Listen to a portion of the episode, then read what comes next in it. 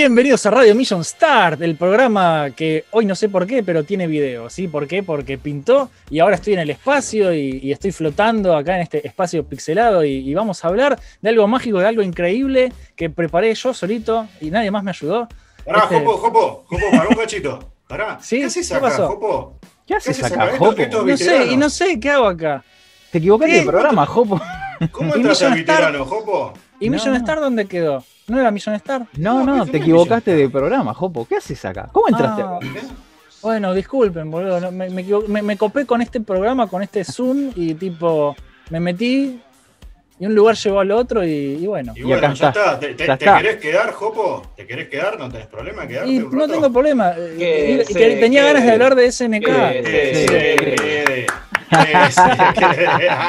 Listo, te quedaste. Bueno, ya está, Jopo. Tráiganle una cerveza acá para Jopo. Ah. por favor, que hace calor, boludo. Absorbimos a Jopo. bueno, terrícolas, bienvenidos, estos veteranos. Hoy tenemos un invitado muy especial, el señor Pedro Nogueiras, alias Jopo. ¿Cómo anda, Jopo? Buenas, buenas. No, por favor, gracias. Eh, gracias, Por, eh, gracias por eh, aceptar la invitación no, no, por favor. Gracias por invitarme. Eh, yo me cago de risa haciendo siempre colaboraciones, me encanta. Así que el, gusto es todo mío. Vamos, Jopo. Bueno, bueno, bueno. tengo que confesar que acá somos medio fans de Mission Start, así que. Sí, es, ya, es lindo, es lindo tenerte acá, che. Gracias, ya Javi me estuvo diciendo. Eh, Javi todo el tiempo. A, Javi no le dé mucha bola porque es muy chupamedia, Javi, ¿viste? pero no le dé mucha bolilla. Así que bueno. Terrícolas, yo soy Lisan. Eh, con nosotros está el señor Raku ahí en las sombras, como siempre. Raku. ¿Cómo va, Raku? Shadows. Lord de la sombras. Lord Darkness. ¿Cómo andan, muchachos? ¿Todo bien? Todo bien, por acá. Todo bien. El señor Arturo González ahí. Recién llegado de las playas de Brasil. Oh, ¿Cómo es? No estaban Entre Ríos. Hace un rato estaban Entre Ríos. vacaciones. Ah. Turi todavía vive en Entre Ríos. ¿Dónde vive al final? ¿En ¿Entre Río? ¿En Tucumán? ¿Dónde vive? Yo solo le voy a decir una cosa. Sí. Oh, la teletransportación. claro. Ya está, está todo dicho. Y el señor Javier eh, Galarreta, acá también conocido como, como Javi y antes conocido como Ripley en las viejas épocas. ¿Y, y, Javi Sangre? Gran baterista de la gran banda Sabia Sangre, ahí que tiene la remera. Donde pertenecemos nosotros dos, Lisan, como batero y bajista. Exactamente, no lo quería decir, como que no quería hacer autobombo, pero bueno. Pasen por Spotify, pasen por Spotify. Pasen a Spotify a escuchar Sabia Sangre, gente. Hay tres discos de Sabia Sangre, uno mejor que el otro. ¡Oh! ¡Oh!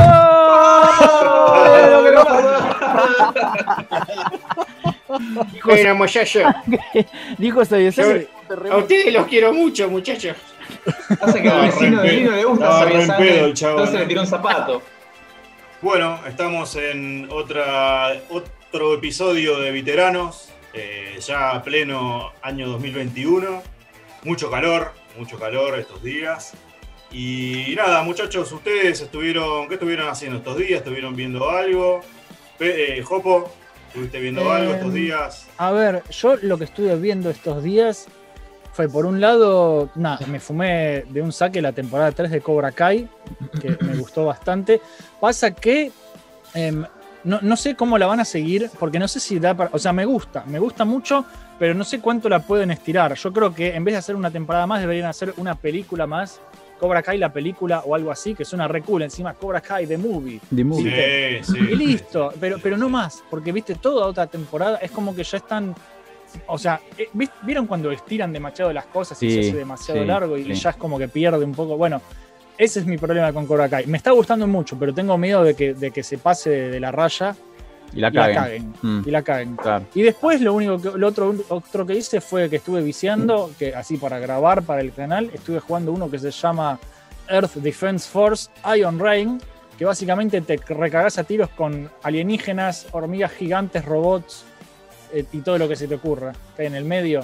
Es, una pelotudez, es una pelotudez, pero es una pelotudez hermosa que está buenísima, me gusta mucho. Y nada, últimamente esas dos cosas, lo, lo último que vi y lo último que jugué. Bien, bien.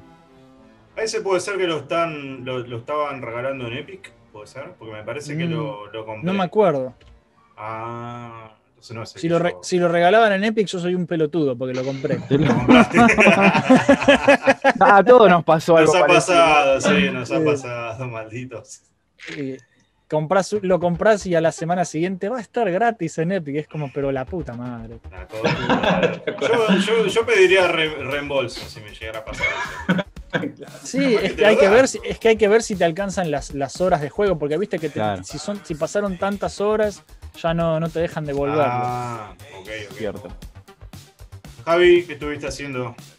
Estuve viendo el primer capítulo de Jack Ryan y eh, la verdad, Lisan, que me, me- me- no, no me imaginé que era una serie. Yo pensé que era tipo una serie de Netflix, esa serie media berreta de Netflix. mm, Digo, "Oh, no me va a gustar.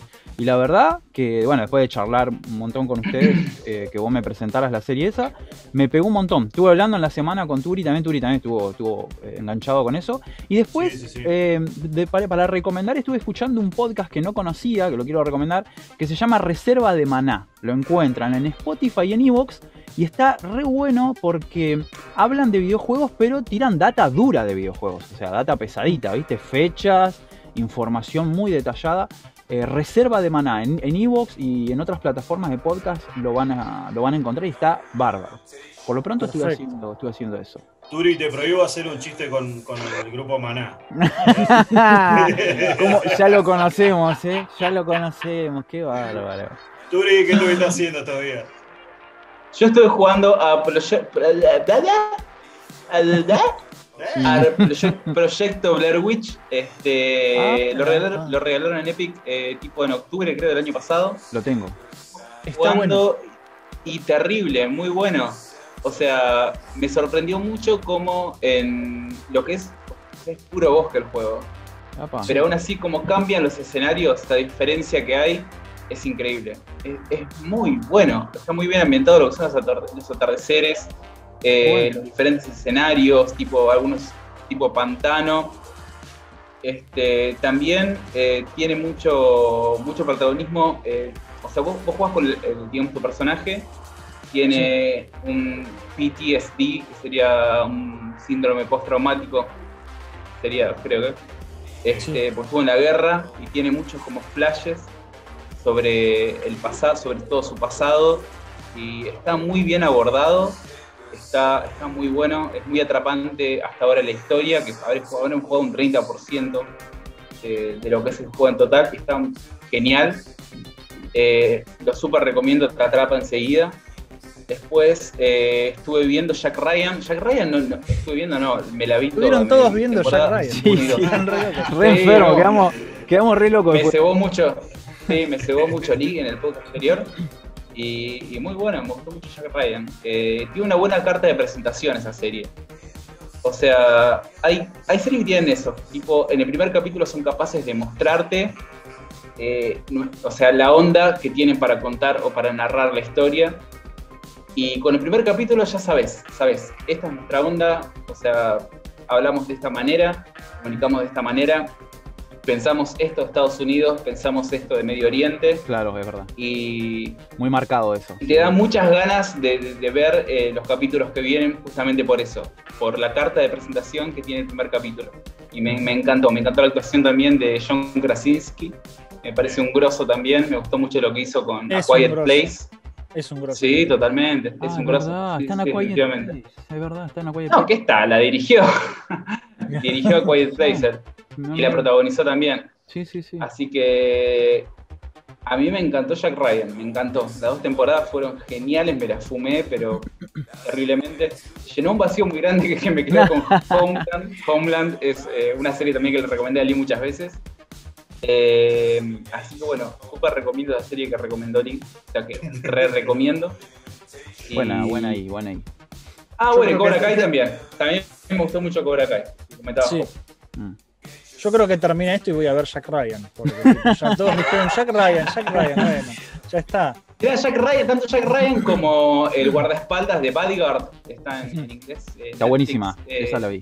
Son, son series con una carta, o sea, es el primer capítulo que te muestra la onda de, eh, tanto de los directores como de los escritores, como de los actores. Es, tienen buena carta de presentación. En el primer Es que- capítulo es que es podés ver de qué se trata toda la serie. Totalmente. Sí. Eh, Porque em- Es si, empieza bien, ya, si, si la primera impresión eh, eh, es buena, te impacta bien, ya está, te enganchó. Y, y vas, por más que después no te guste, no esté tan bueno, si la primera impresión fue buena, si ya al principio te atrapó, ya está, hicieron bien su trabajo. Exactamente. así, así. Sí, suele pasar también que por ahí en primeros capítulos ves una cosa wow. Me pasó con una serie de Steven Spielberg que me pareció una cagada monumental.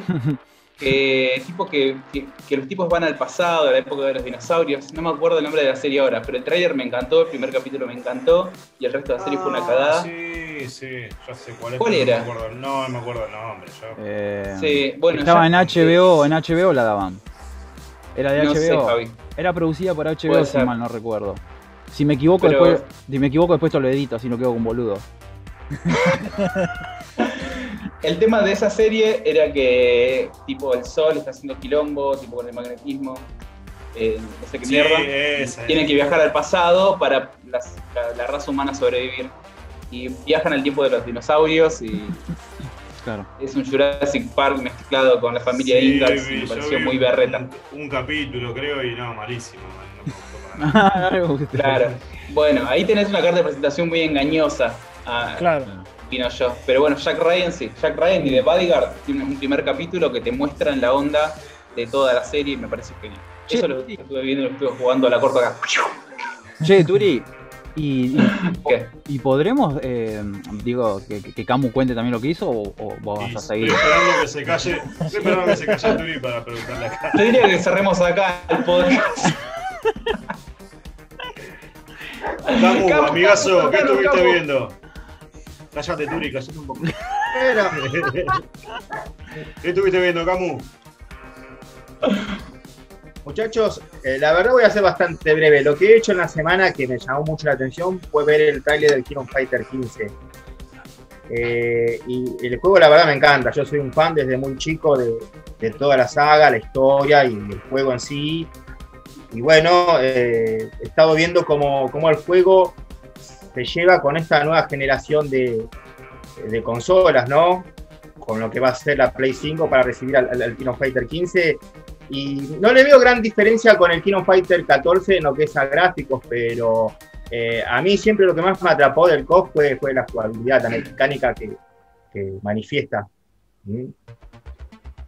Eso es lo que Sí, he estado sí, viendo. eh, Estoy muy Bueno, bueno, Bien. aprovechamos eh, que Camus estuvo viendo el tráiler de King of Fighters. Bueno, para presentar el tema de hoy, que, de qué vamos a estar hablando hoy. Hoy vamos a estar hablando de la mítica empresa de videojuegos llamada SNK.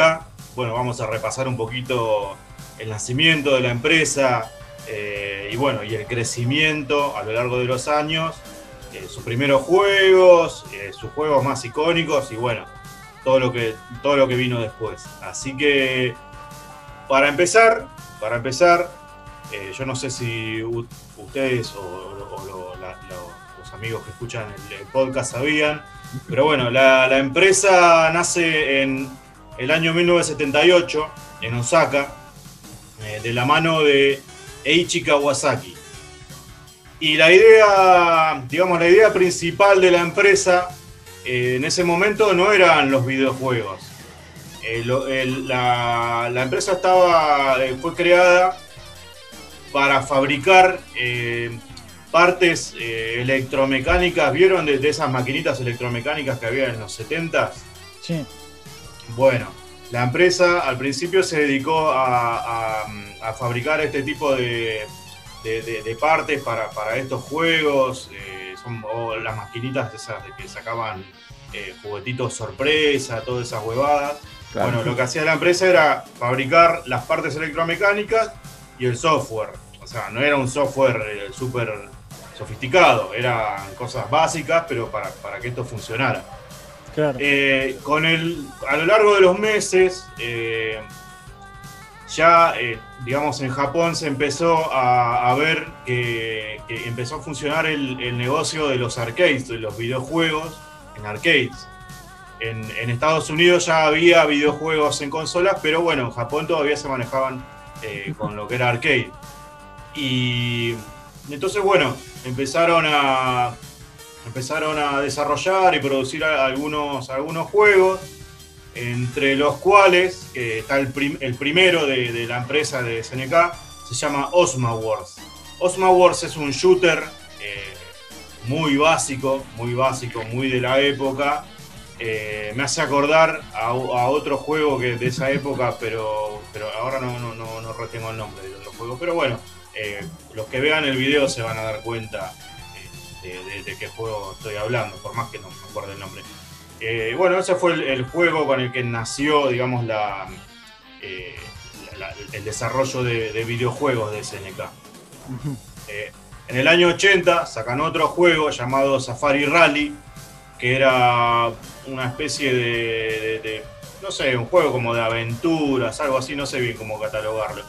Y en este fue el, el primer juego en el que abajo decía SNK, o sea, el- en la parte de abajo donde dice Credit 0, Credit 1, decía Claro. SNK. En el primer juego no decía SNK, ¿Y- decía... y- ¿Qué decía? ¿No te acordás? Si no me equivoco, decía Shin Nihon Kikaku. Claro, que es el, no- el SNK. SNK. Leí algo muy gracioso de eso yo. Decime, de, decime. de Shin Nihon Kikaku. Si vos lo traducís, significa nuevo proyecto japonés. Exactamente, exactamente. Pero- Signi- Supuestamente significa eso. Como un nombre es, genérico. es- es muy vago. Es, es como que ustedes creen un podcast y le pongan nuevo podcast argentino. No te mates, ¿eh? Como, como nu- nueva agrupación argentina, nada que ver, ¿viste? O sea, puede, puede ser un grupo, un grupo comando para saltar bancos o puede ser, no sé, para, Claro. para crear un jueguito, no sé, Puede ser cosa. cualquier cosa. Es- es- capaz, no sabían, capaz no sabían qué iban a hacer. Entonces le pusieron nuevo proyecto japonés y cualquier cosa, viste, se mandaban a hacer otro, otro proyecto. Y funcionaba Sí, igual el nombre. Eh, Está bueno, está bueno que, que- que hayas tenido esa lectura del nombre, porque realmente me parece que ellos, si bien eh, sabían qué hacer, todavía estaban probando con, bueno, hacer eh, partes electromecánicas para máquinas. Eh, el año que viene, el- al, al segundo año ya estamos haciendo un videojuego, como que todavía estaban definiéndose, por así decirlo, y a lo largo de, de la década del 80 eh, va- eh, va- van a tener esta, digamos, esta, esta tesitura, por decirlo así. Van a, van a ir cambiando de rumbo cada rato. Sí. En el año, bueno, en el año 81 sale un juego, eh, tal vez el primer juego icónico de, de SNK, no es muy conocido, se llama Vanguard. Eh, es un shooter, eh, es un shooter de avioncitos así de costado y, y se lo considera como el precursor de juegos clásicos como, como Gradius o R-Type R-Type. Sí. No sé si- El, Gradius, el Gradius lo jugué un montón. Pero el, el- el Gradius, eh, yo creía que había nacido en la Atari, no sabía que venía del arcade, no tenía idea. Yo Pero es Konami. No, no, sí, de Konami, sí, sí, sí. claro, qué loco, yo pensaba Es que estaba en. Atari. Ah, me estoy Y enterando. Konami al principio, como, como casi todas las empresas, eh, hacían arcades, eh, los japoneses. Claro, Claro, claro, Los claro. japoneses. No tenía ese dato. Claro, bueno, este juego Vanguard eh, tiene esa mecánica, la misma mecánica de Gradius, en el que podés eh, ir desarrollando armas, eh, pero fue anterior a, a estos juegos típicos, a estos juegos míticos, digamos. Claro. Al mismo tiempo que, que- que sacan esta tanda de juegos, SNK firma un contrato con una empresa que se llama Century en Estados Unidos para que Century eh, importe hacia Estados Unidos lo- los juegos de, de SNK. O sea, es el, el- la primer, el primer acercamiento de SNK a Estados Unidos, a Occidente, por decirlo así. Eh, Century no da abasto eh, con, el- con la importación de los juegos, o sea que firmaron un contrato que no pudieron cumplir. Entonces SNK eh, se hace cargo de la exportación y, bueno, y, abre una subsidiaria en Estados Unidos, en Sunnyvale, California, eh, y le ponen SNK Corp of America, o sea, Corporación de América. Tampoco se mataron mucho con el nombre. Sí, no, eh, eran re poco imaginativos para ponerle nombre a las cosas. Por lo menos son directos, ¿viste? Se puede decir que son directos. Claro. Qué Bueno, le pido, le pido perdón a, lo- a los que están escuchando, pero bueno, estoy tomando algo fresco porque hace mucho calor. Eh, bueno, una vez que, que empiezan a, a llevar sus juegos a, a Estados Unidos, a Occidente, porque bueno, no solo Estados Unidos, también algún- lo- la, la- la industria de videojuegos japonés, eh, japonés, eh, norteamericana, eh, también, eh, tal vez por contrabando, llegan a México y llegan a Brasil. Eh, eso es algo de lo que no se habla mucho, pero fue así, medio por contrabando, los juegos venían para acá abajo. Claro. Eh, bueno, hasta el año 86, más o menos, eh, sacan unos- una veintena de juegos, un poquito más de 20 juegos. Eh, digamos, lo- los mejorcitos son Mad Crash, Alpha Mission, que es otro, otro shooter. Hasta, que en el, hasta que en el año 86 editan un juego eh, que creo que es el primer juego, digamos, en el que SNK ya desarrolla una pequeña historia. Este juego se llama Atena, que lo vamos a ver ahora, si, la, parte técnica de acá del, podcast lo permite. Eh, si, si se puede poner el, el videito de Atena, sería un golazo. Sí. ¿No lo están viendo? Sí, lo Sí. estamos viendo. Es Mm. una chica que de repente se le cayó la ropa y ahora está acá, eh, saltando a los bichos. Se le cayó la ropa. Claro. ¿Se podrá poner un poquito del audio, Javi? ¿Querés con audio? Claro, claro, obvio. Ya te pongo con audio, Lisan. Sí, por favor, Javi, Vos- por vos- favor.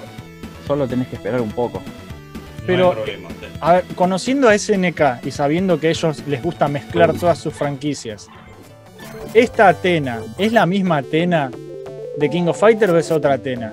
Eh, ¿Puedo contestar la pregunta? Sí, por supuesto. Muy bien. En realidad, esta Atena se supone que es el antepasado de la actual Atena Sanilla, junto a Kensu. Sí, Estos dos personajes, para tener una referencia popular del anime, mantienen una relación semejante a la que mantiene Atena de Senseiya con Seiya, justamente. Claro. Eh, Kensu sería como una especie de escudero que la acompaña a ella y vuelven a reencarnar a través de las épocas para defender la justicia. Ok. Bueno, eh, eh, son, son parientes lejanos entonces, sí. Son Claro, parientes claro, lejanos. claro, claro. Y en el año 86 eh, sacan otro de estos juegos a los que ya le van creando como una pequeña historia por atrás. Es un juego que después con el correr del tiempo se va a volver un juego icónico también, que es Ikari Warriors. Sí, ese está buenísimo. Sí, Eh, eh, sí, es sí, Rambo japonés. Está buenísimo. Exactamente, exactamente. Es, es una. El, el juego fue creado como referencia a Rambo. Más o menos en esa época ya estaba la primera y creo que la segunda película de Rambo, si no me equivoco, año 86. No sí, sí. Ah, es de esa época, pero la primera de Rambo es más viejita. Por eso, sí, sí, por eso. Ah. Por eso. Claro, no, no. O sea, Rambo no salió en el 86, salió antes. Ah, ahí va, ahí va, no había entendido. Sí, sí, sí. Claro, claro. Es del claro. 82. La del 82 es First Blood y First Blood parte 2 es del 85. Así que sí, ya habían Estaban salido dos películas Claro, exacto. y estos tipos tenía- estaban tenido reviciados. Reviciados con esto. Es, es Rambo, boludo. Es Rambo. Sí, sí, totalmente, totalmente. Sí, muchos juegos de esa época están inspirados en películas.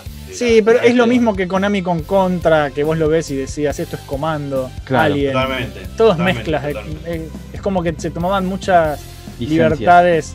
eh, y claro, es como que nadie se va a dar cuenta. Y, y todos, se- ahora con internet todos nos damos Todos cuenta. nos damos cuenta. Claro, pero, en el- claro. o sea, si, no le pusieron Rambo ponerle a Ikari Warriors, no le pusieron Rambo porque tenían que pagar derechos. Porque claro. Claro. Se, lo hubieran, se lo hubieran puesto. Pero tranquilamente es un, es un juego de Rambo, tranquilamente. Sí, totalmente, totalmente. Y en el año 87 sacan, eh, digamos, ya un juego que se vuelve eh, también icónico con el tiempo, que es Psycho Soldier. Javi, ¿se podrá poner un, eh, este, jue- este video desde el principio con audio? Con audio lo querés, Lisan. Y por favor. Espera, yo por huevo cualquier cosa, Lisan. Con audio para sí. Lisan.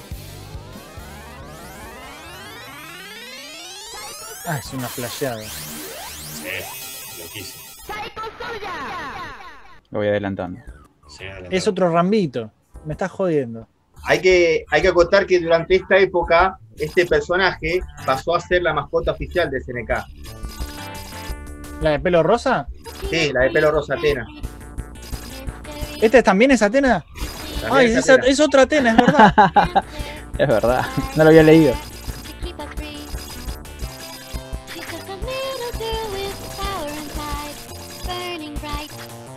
Nada más que te lleva la ropa.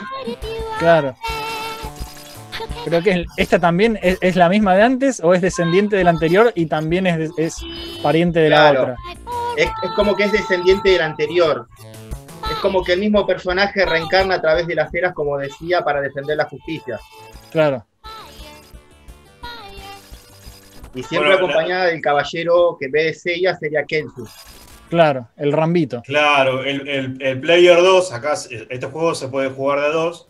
El Player 2 es Kensu, en realidad, no se llama Kensu, pero... Ah, sí, sí, se llama Kensu, mira, ahí arriba dice. Dice Kensu. Eh, claro, Sí. tiene otra ropa, pero es el mismo Kensu que conocemos en- más adelante en King of Fighters 94. Nos adelantamos Claro. un poco, pero bueno, eh, vale un poco adelantarse como para aclarar. La Es música como, de... es, es como que retoma los mismos temas siempre, sí. Sí, y de hecho la música, yo le quería, le- le- quería que ustedes escuchen la música porque es la misma melodía, es el mismo tema de nivel de China en King of Fighters 94.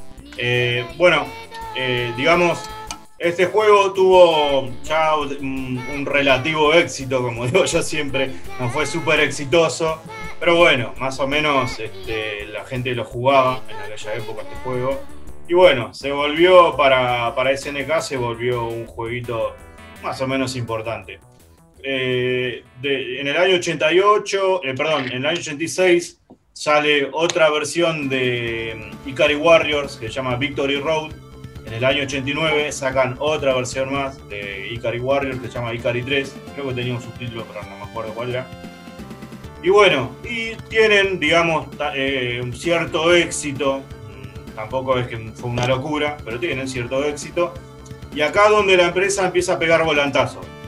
Eh, más o menos para el año 86, eh, ven el, eh, eh, SNK ve el furor que causó la NES, eh, perdón, el Famicom en, Estado- en Japón, que en Japón explotó el Famicom. Sí.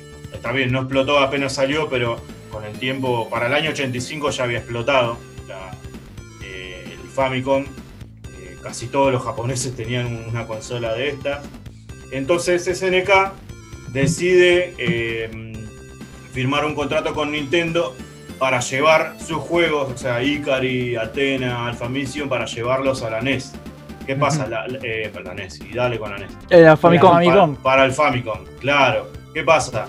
El, el Nintendo tenía en, en aquel momento una necesidad de juegos para la Famicom. No salían muchos juegos para Famicom porque Nintendo en sí como empresa no era el monstruo que es ahora. eh, y lo- los departamentos de, de desarrollo de juegos de pedo podían sacar un juego cada 3-4 meses y eso laburando 15 horas por día.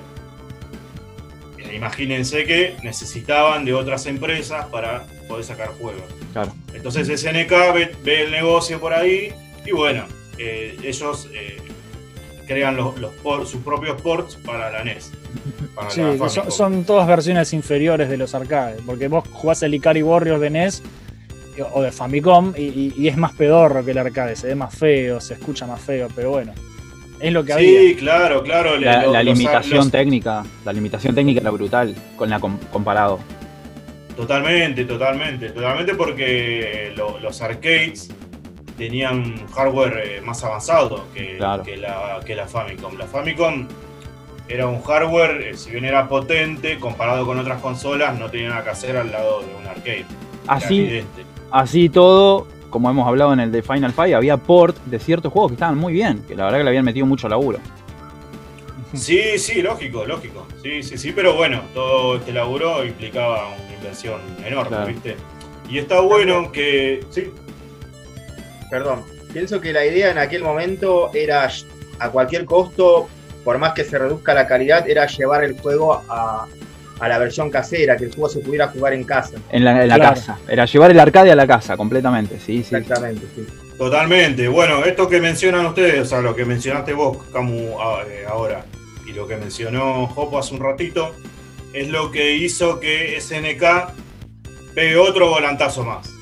Porque ellos decían, Bueno, nosotros estamos haciendo ports de nuestros propios juegos para una consola de otro. Eh, nosotros desarrollamos el juego, lo distribuimos y tenemos que pagarle la licencia a Nintendo, que lo único que hace es cobrarnos. Claro. Eh, y encima lo que estamos haciendo es eh, bajar el nivel de nuestros juegos. No le cerraba por ningún lado. Entonces lo, lo que SNK empieza a cranear es su propia, su propia máquina, su propia consola eh, y su propia máquina de arcade. Porque ¿qué pasa? También eh, eh, había, un problema, esto lo hablamos cuando hicimos el podcast de Capcom. Hablamos de que eh, cada arcade era como un hardware aparte.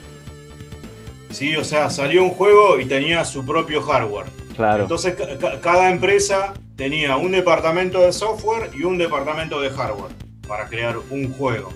Y tenían que comunicarse, tenían que estar continuamente comunicándose entre los dos como para que funcione todo bien. Claro.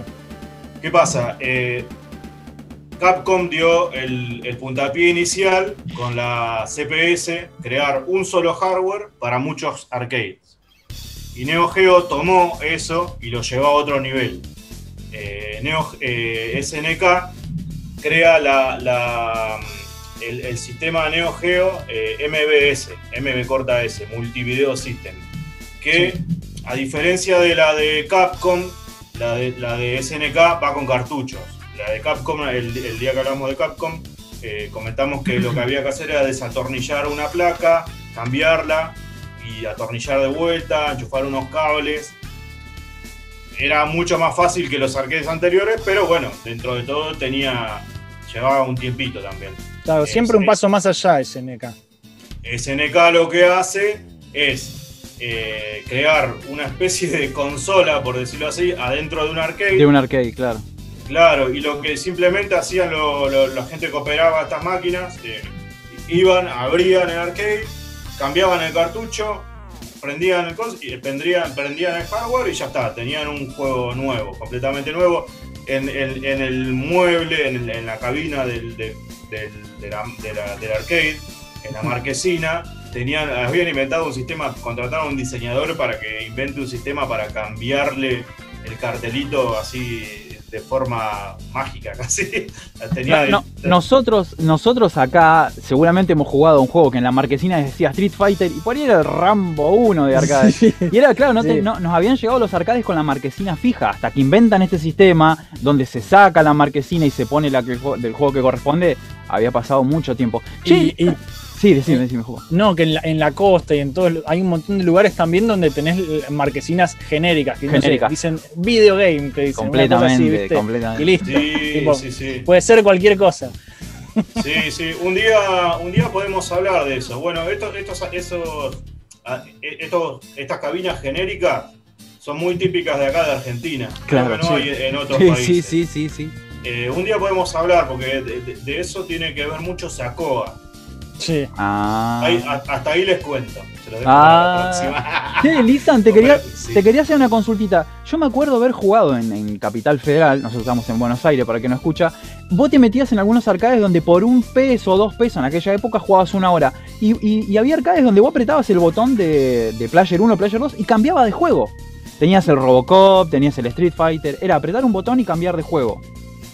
¿Esto no es el mismo sistema? Eh, y no sé, habría que ver qué juegos eran. Habría que ver qué juegos eran, porque tal vez haya sido un invento de, de alguno ahí que tenía unas placas. No, no sé, la Sí, verdad, no sé. ah, Un invento turbio. argentino que lo- sí, claro. Me Sí, suena más sí. a- al dueño de las máquinas que toqueteó algo y. Sí, Turbolandia, exactamente. Sí, sí, sí, sí, sí. No, no mandemos musical a nadie, por favor.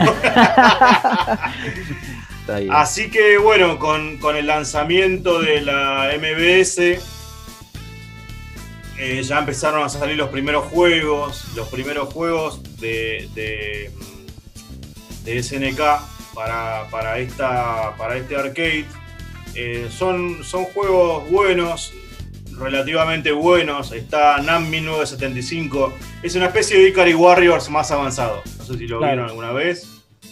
Ah, No, solo de nombre. de nombre. Solo sí. de nombre. bueno, después salió uno de béisbol, eh, Baseball Star Professional.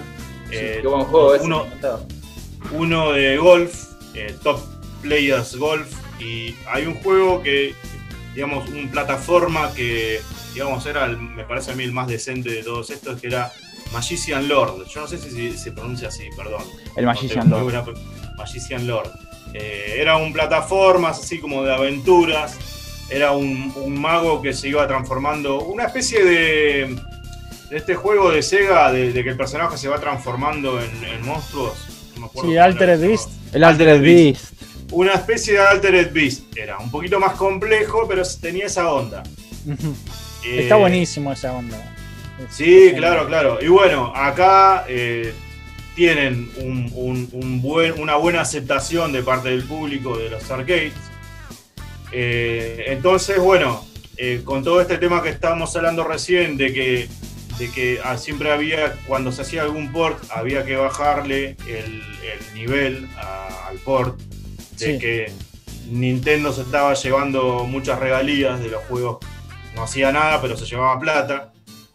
SNK decide hacer un- un- una especie de, digamos, de investigación de, de- de mercado, de marketing, como para ver qué aceptación tendría una consola eh, basada en la Neo Geo. Empiezan, bueno, empiezan a hacer una investigación y bueno, el resultado que les da la investigación, al menos por lo que yo pude leer, es de que eh, hay un cierto público eh, de la época, ¿no? Que estaría dispuesto a pagar un poco más por una consola mientras eh, pueda tener la misma calidad de un arcade en la casa. Eh, no estamos hablando de niños, estamos hablando de adolescentes, de- no de adolescentes, sino de veinteañeros por ahí con un primer trabajo, eh, Claro. gente por ahí entrando a los 30 que le gustaban los videojuegos y trabajaba y que estaría dispuesta a comprar una consola un poco más cara, pero tendrían como una especie de arcade en su casa. Bueno, entonces hacen un experimento, eh, achican el, todo el hardware del Neo Geo MBS, o sea, de los arcades, achican el hardware, lo hacen una consola, pero no lo sacan a la venta mm, al público. Lo, lo empiezan a, a alquilar, por ejemplo, en hoteles. Los que están en un hotel, o sea, vos vas a un hotel, ibas a un hotel de Japón en aquel momento y podías alquilarte la, la Neo Geo AES, o sea, la Neo Geo eh, hogareña. Claro. Pero todavía no, había sido lanzada para el público. Simplemente ellos eh, la tenían como para alquiler en algunos lugares. Eh, y bueno, el experimento es exitoso. Deciden lanzar la, la consola. Y bueno, tiene, tiene bastante aceptación la consola, por decirlo de alguna manera. Y bueno, lo, empiezan a- hacer los ports, ni siquiera hacen ports, digamos, transforman el, ju- juego que había salido en arcade lo transforman para ponerlo en un cartucho de la Neo Geo.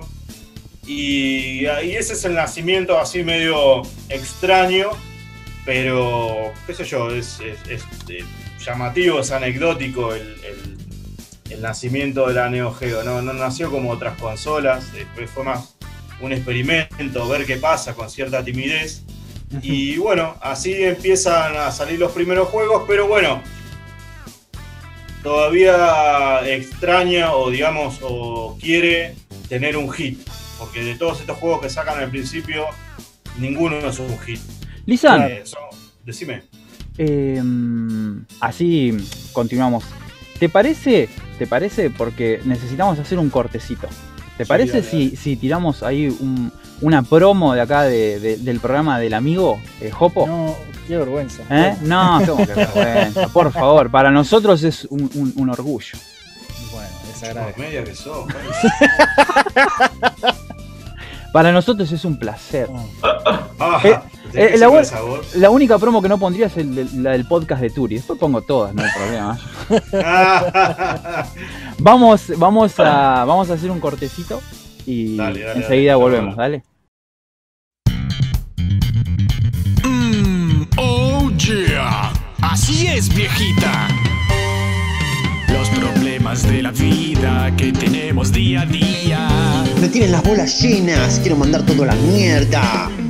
carnicerías que consumen tu alegría. Ya no aguanto este tormento, necesito entretenimiento. No sufras más, pichín, que ya estamos aquí. Tenemos algo que te va a encantar. Uh, Yeah. Vienen Jopo y Abel y que estés bien. No pierdas la cabeza que ya empieza. Radio Mission Star, Radio Mission Star, Radio Mission Star. Ven y escuchar nuestro programa que te alegra la mañana. O la tarde o la noche, la verdad que no sabemos. Boludeces a rolete que te vuelan el ojete. No nos importa cuando estés, no importa el cómo ni el por qué. Si estás acá vas a pasarla bien. Oh yeah. No te convencí, no sé qué más decir.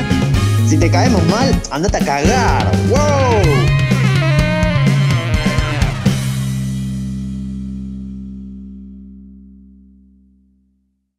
Bueno, seguimos en este segundo bloquecito de veteranos, hablando de SNK. Y bueno, ahora entramos a como a la parte más interesante, digamos. Ya vimos el nacimiento de, SNK. Eh, y bueno, ellos querían un hit, querían un juego exitoso.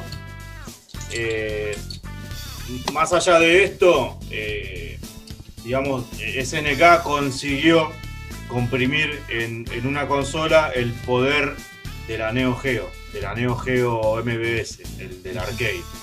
Digamos, si lo comparamos con, con las consolas de la época, eh, la Neo Geo era, nada, era un, era un, un auto de lujo al lado de, de la, de la NES, al lado de la Genesis, al lado de la Super Nintendo.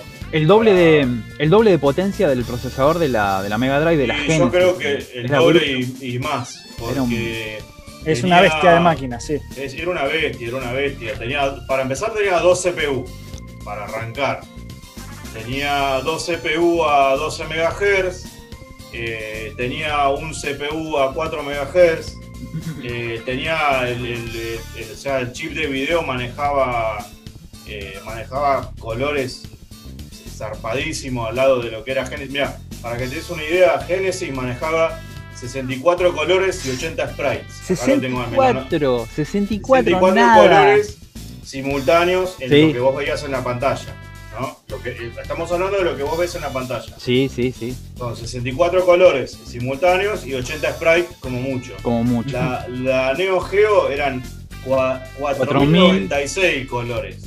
No, se, se va al carajo. Boludo. 380 sprites. Está bien, pero igual, igual la Neo Geo, si mal no recuerdo haber leído en la semana, tenía un circuito auxiliar que ayudaba al procesador. La Mega Drive no lo tenía. Igual la Mega Drive con lo poco que tenía hacía maravillas, pero la Neo Geo ya era una nave espacial al lado de Es, que- es que, es que ese es el tema. eh, como máquina era muy superior, Sí. pero todavía le faltaba el juego que aprovechara Que esa aprovechara potencia, esa tipo que potencia. el, el hit, Ah. el, el, el-. Aparte, aparte del video, o sea, el sonido tenía un Sí, chip Yamaha, Yamaha, eh, Yamaha. 15 canales, eh, Bruto. calidad de CD. Era una locura. Los, los controles eran una cosa cuadrada como de 30 centímetros, en, en la que tenía una palanca con cuatro botones. Era un arcade, man. Era un arcade, era un arcade, completamente. Era un arcade.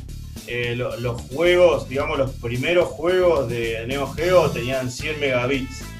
No sé si se acuerdan que cuando en los primeros juegos decía Neo Geo 100 megashock, era por, por la memoria, 100 megabits. Mirá Era una locura. Pa- pa- para que se dé una idea, eh, los juegos más potentes de, de- de Genesis eh, llegaron a tener, creo que fue el Super Street Fighter 2, llegó a tener 24. Y Claro. el, el- el Donkey Kong Country de, de Super Nintendo llegó a tener 32. Y tenía 100. Claro, no hay comparación. No hay comparación. Esta, Es una bestia. esta es la que tenía una memoria, ¿no? Una memory card o algo así. O una Sí, memoria tenía una, una pequeña memory card, tenía claro. que era. La, la idea de la memory card era que vos ibas a, eh, a- a, digamos, a un lugar donde haya arcades, llevaras tu memory card y grabaras tus records y después los continúas en casa. Chabón. Era para, para Era- grabar récords nomás. Pe- Pero era re Muy loco. adelantado, era re adelantado a su época eso, Lisan. Era re adelantado. Sí, era, era re adelantado. Era re adelantado ahora. Ahora eso no se hace, no te llevas a tu casa No. los récords. Y y ahora es algo que con internet tranquilamente se podría hacer solo, tipo que, Sí. que, que lo- que los leaderboards de los arcades sean online Hmm. y, y que sea así, nivel mundial. eh, De, de- el número uno es tal, que vive en Japón, tal. Sí. Eso, eso no se Sí, hace. Y estos tipos te dejaban en- llevarte tu coso, boludo. Buenísimo. En algún que otro juego se hizo eso, pero así, en algún que otro juego muy aislado. Claro. Eso, eso de, que la, de que el arcade tenga conexión a internet y que lo- los leaderboards salgan eh, online, para Online, todo el, claro, para todo claro. el mundo. Sí, sí, sí. eh, llegó a ver, no, no me acuerdo ahora cuáles eran, pero lo- Es que tendría que, ser así con todo ahora. Por lo menos, el, el- Sí, lo que es el arcade moderno. Bueno, los primeros juegos 100 megabits. Los, los juegos que más llegaron a tener en, en- en megabits de Neo Geo fueron 700. Tomá, A, No, medida se que va- pasó se el iba al tiempo, carajo. sí, se va a la mierda. tomá. Eh, el, el precio de la consola, ahí ya donde. Claro. ahí donde decís, bueno, no sé. Por eso no Eh, triunfó. Claro. Por eso no triunfó. O sea, eh, lo- de que no triunfó es relativo, ¿eh? porque yo creo que sí triunfó. Eso después lo, lo podemos, lo Claro, podemos discutir. triunf- triunfaría en los arcades, capaz. Claro, claro, claro, claro. Eh, eso después lo podemos charlar cuando terminemos de- con todo esto, lo, lo podemos charlar un poquito si quieren. Bueno, el precio de la consola al principio fue 600 dólares. Ah, No, Pero no son 600 do- dólares de ahora, que ya es un montón, era 600 dólares del año 90. 90, Y no sé lo que claro, claro. Eh, después a poco tiempo lo rebajaron a 400, pero no bajó de ahí. Los juegos que- estaban do- 200 dólares. Los juegos de, Sí, O sea que en aquel entonces, cuando salió en los 90 con el 1 a 1, nosotros lo pudimos haber comprado por 600 pesos. Hmm, pero Claro. 600 pesos en aquella época, Era una 600 pesos fortuna. era- eran como dos sueldos, Era una fortuna. o tres, o cuatro. Un repositor ganaba entre 400 y 500 mangos con él. Claro. No, Claro. estás loco, Turi. No, no. En aquella época los sueldos eran 150. 100, 250. 150, 200 pesos. Sí, sí, sí. ¿Sí? 200, ¿Tan- 200. ¿Tampoco, che? 200, 150 mangos.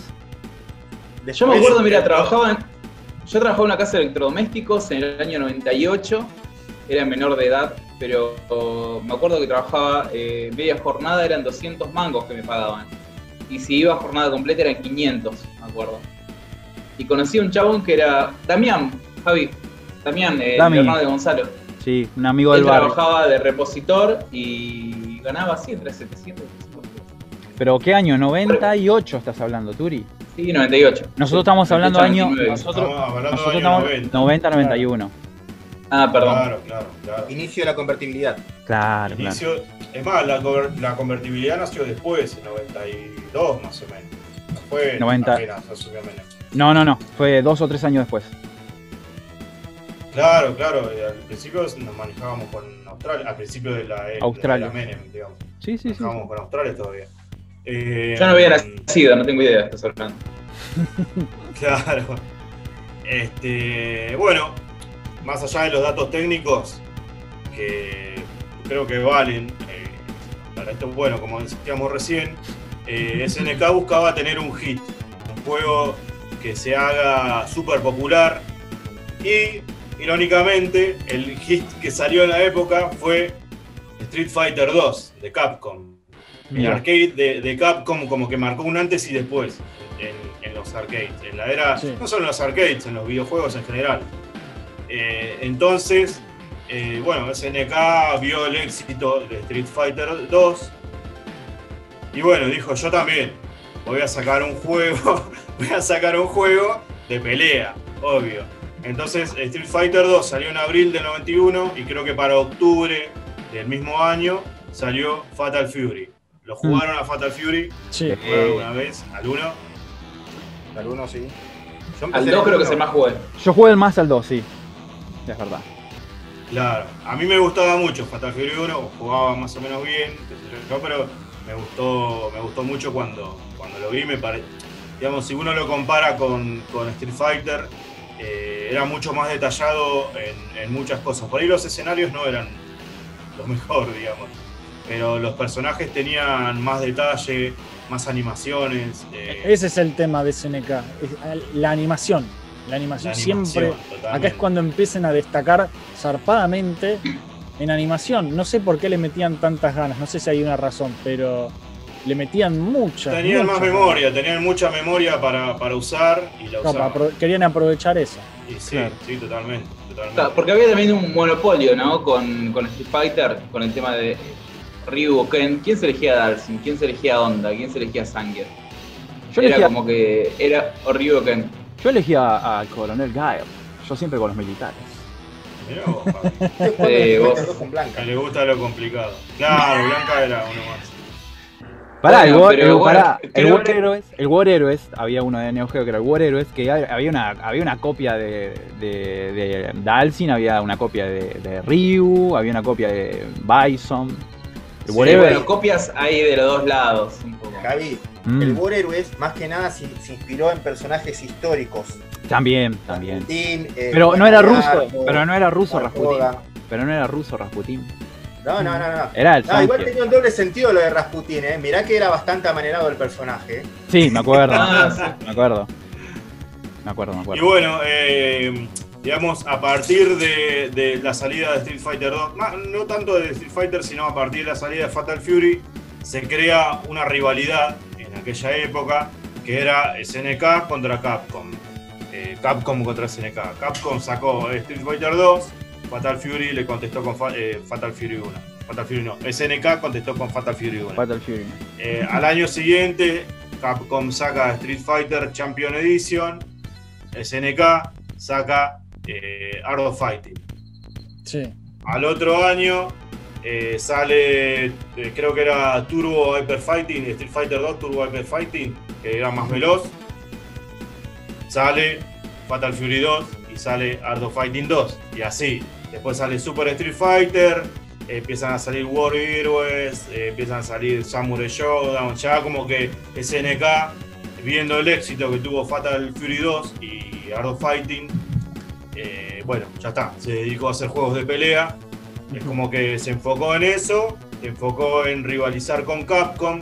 Cap- Cap- para que se dé una idea, nunca hablamos acá de- en profundidad de Street Fighter 2, pero para que se den una idea, Street Fighter fue un fenómeno eh, mundial. Sí. Eh, en, en Japón había concursos, eh, torneos de Street Fighter.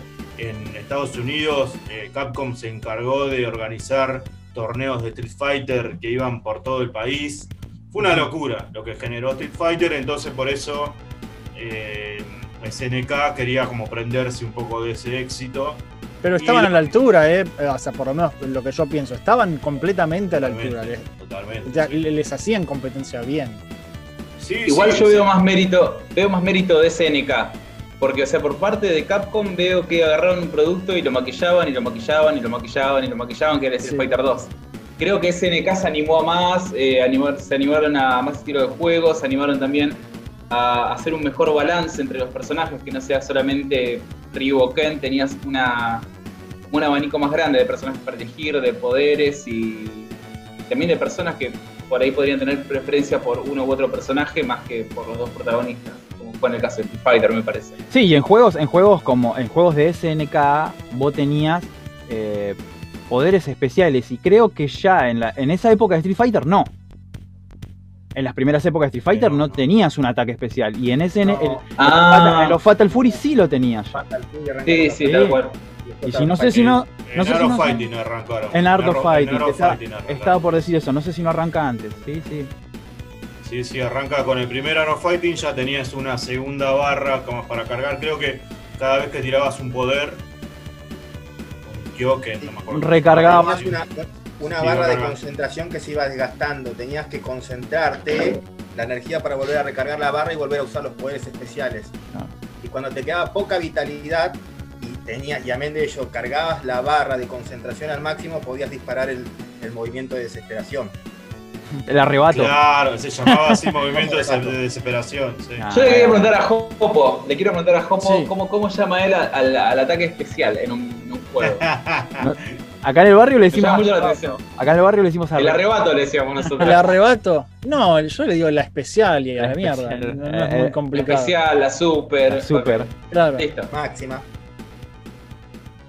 Máxima no escuché nunca, ja. Eh, No, Máxima no, la no. verdad. Hacer larga la especial, le decía yo. Claro. Claro, claro, totalmente. el arrebato. ¿Quién inventó el arrebato? la máxima a la super especial sería. Wow. O sea, vos tenías Ah, el arrebato ok. y viste que tenías el super arrebato. Claro, claro. Y eso después se acomplejó después. Cuando, Sí, arrebato después lo explotaron. Bueno, pero acá esta rivalidad como que generó también una relación entre las dos empresas. No, Sí. no, no una relación eh, tácita, pero eh, eh, perdón, un- no una relación expresa, digamos, no algo re- algo real, digamos, no hubo un acuerdo expreso, pero la relación que yo digo es de que bueno, una sacaba un juego con determinados personajes y la otra intentaba copiar la mecánica y los personajes. Y al mismo tiempo SNK arrancó a innovar con el tema de las barras, esta energía que estuvimos hablando. Y a partir de, creo que fue las, el juego que salió después de Super Street Fighter, creo que es Super Street Fighter X. Super Street Fighter X2 fue el último. X- X, claro, X, pero primero salió el X, que ya tenía una barra de energía que cuando la cargabas podías hacer un, un movimiento como el que se hacía en Samurai Showdown, como que se hacía en Art of Fighting. Bueno, pero es competencia sana, porque van, van tratando de superarse todo el tiempo el uno al otro. Totalmente, Eso está buenísimo, porque van haciendo cada vez mejores Sí, juegos. totalmente, exactamente, exactamente, exactamente. Creo que cuando pasa que las empresas rivalizan de esta manera, que quieren sacar cada vez juegos mejores, eh, Gana el consumidor. Gana, Sí, gana el completamente, totalmente, completamente. totalmente.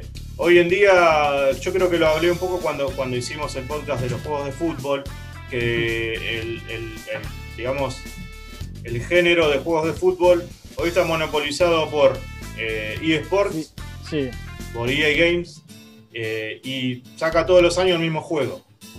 Hay que decir lo que es. Saca todos los años el mismo juego, actualiza los jugadores, todo lo- le agrega alguna huevada, pero Ah, no, tenés pero. a, no, no- no tenés a Konami con el PES haciéndole la competencia para que vayan No, mejorando cada vez nada. Para que te des una idea, creo que, que cada, cada los últimos eh, los últimos eh, los últimos FIFA están alrededor de 20 millones y el PES vende 2 millones, una cosa así. Claro. Eh, Esa es la relación. Ah, pero en el no hay último. competencia. Ah, pero en el último FIFA yo tengo una, remeri- una remerita nueva, un skin nuevo. que ¿Y eso qué? ¿Qué? Dale. Es basura eso. Ah, eh, eh, pero el, no, som- pero eh. el sombrero es nuevo. Decía- Ah, vale. eso decía Smithers con la Baby Malibu, pero Ah. el sombrero es nuevo. Claro, claro. Claro, bueno, acá yo creo que, bueno, como decía Jopo, eh, SNK estuvo a la altura de, de los juegos de, más que nada de Street Fighter y diversificó tanto la- las franquicias, eh, las mencionamos, Samurai Showdown, Fatal Fury, eh, World Heroes, eh, lo que se te ocurra, había algunos ya se me escapan a mí de, de- de todas las franquicias de juegos de peleas que había De la. SNK. De Last Blade, no sé si había salido ya, bueno, pero con el correr del tiempo salió Last Blade. En un momento, digamos, SNK se, como que se especializaba en juegos de pelea. Sí, era casi sacaba. todo, era casi todo de pelea. Claro, era casi todo de pelea. Hasta que empieza por ahí a abrir un poco el abanico de los juegos y saca eh, Top Spin, no sé si lo conoces, Top, Top Spin, un juego de plataformas que los personajes usan yo-yo. Después saca Top Hunter, Top Hunter es un juegazo increíble.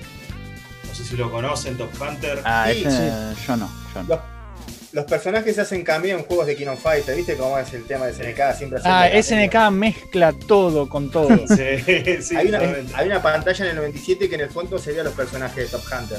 Claro, exactamente, exactamente. Bueno, para mí Top Hunter es uno de los mejores juegos de, de la Neo Geo. Debe estar entre los mejores cinco, seguro, para mi gusto. ¿eh? Yo, yo jugué, no sé si ustedes jugaron uno, era, era muy raro, uno de volei femenino, pero con robots. Se llamaba ¿Qué? Power. Sí, sí, o, sí, sí. Spike Power, no sé, eran robots femeninos. Creo que era B-Power. Si no algo, no me acuerdo, sí, pero era una locura. Sí. Yo no lo Exacto. jugué ese, boludo. Ahora lo quiero jugar. Está para Había emularlo. Perdón, había un juego de SNK que no, no, no lo trajimos a colación, Es el juego de, de los monstruos, ¿te acordás que peleaban en la ciudad? El, King, encanta. el King of the King of the Monsters. Monsters, King of the Monsters. Está buenísimo. Es uno de los Sí. primeros juegos que conozco que interactuabas con el entorno, arrancabas Que, el los, que rompes todo. Sí. Sí, sí. Podés Bueno, personas. en ese juego había eh, llamativamente personajes relacionados al cine. Por ejemplo, estaba un monstruo que, re- que, eh, te rememoraba a King Kong, otro Era que un te- Godzilla trucho. Sí. Godzilla, claro, Sí. claro. Eh, Ultraman, el personaje, el protagonista era Ultraman, era una copia de Ultraman. Era una copia de Ultraman. Ultraman o Ultra Seven, como prefieran. No sé cuál es la diferencia. Eran todas parodias, sí. Parodias. Sí, sí, Todas sí, sí, parodias. sí. Perdón, Sí. hablando de parodias, N- eh, SNK y Capcom también tendían a parodiarse los personajes. Por ejemplo, eh, en el Art of Fighting lo vemos a Ryo, que es un plagio de, de de Ken. Y entonces, en, en respuesta, Capcom, después en, en los Street Fighter Alpha, sacan un personaje que se llama Dam, que es una parodia bastante comiquesca Es medio, sí, medio de lo que es Robert García y Ryo Sakazaki fusionados. Claro, Sí, claro. De hecho es Fueron bastante completamente descarados porque el personaje hace la uso coque en todo. ¿verdad? y es completamente lo opuesto porque Robert García es un tipo elegante, mm, eh, viste pinta, creo que la historia con- eh, eh, él- es un dandy, es un tipo elegante y el otro es un tonto que se equivoca y Pero es muy gracioso. Está buenísimo eso. Es parte de la competencia. Esto ya de sano no tiene tanto, pero igual no importa. Es, es, es inocente. Sí, sí. Es, es, te tiro un palo y después yo te tiro otro palo. Mientras no pase a mayores y, y Claro, no, claro.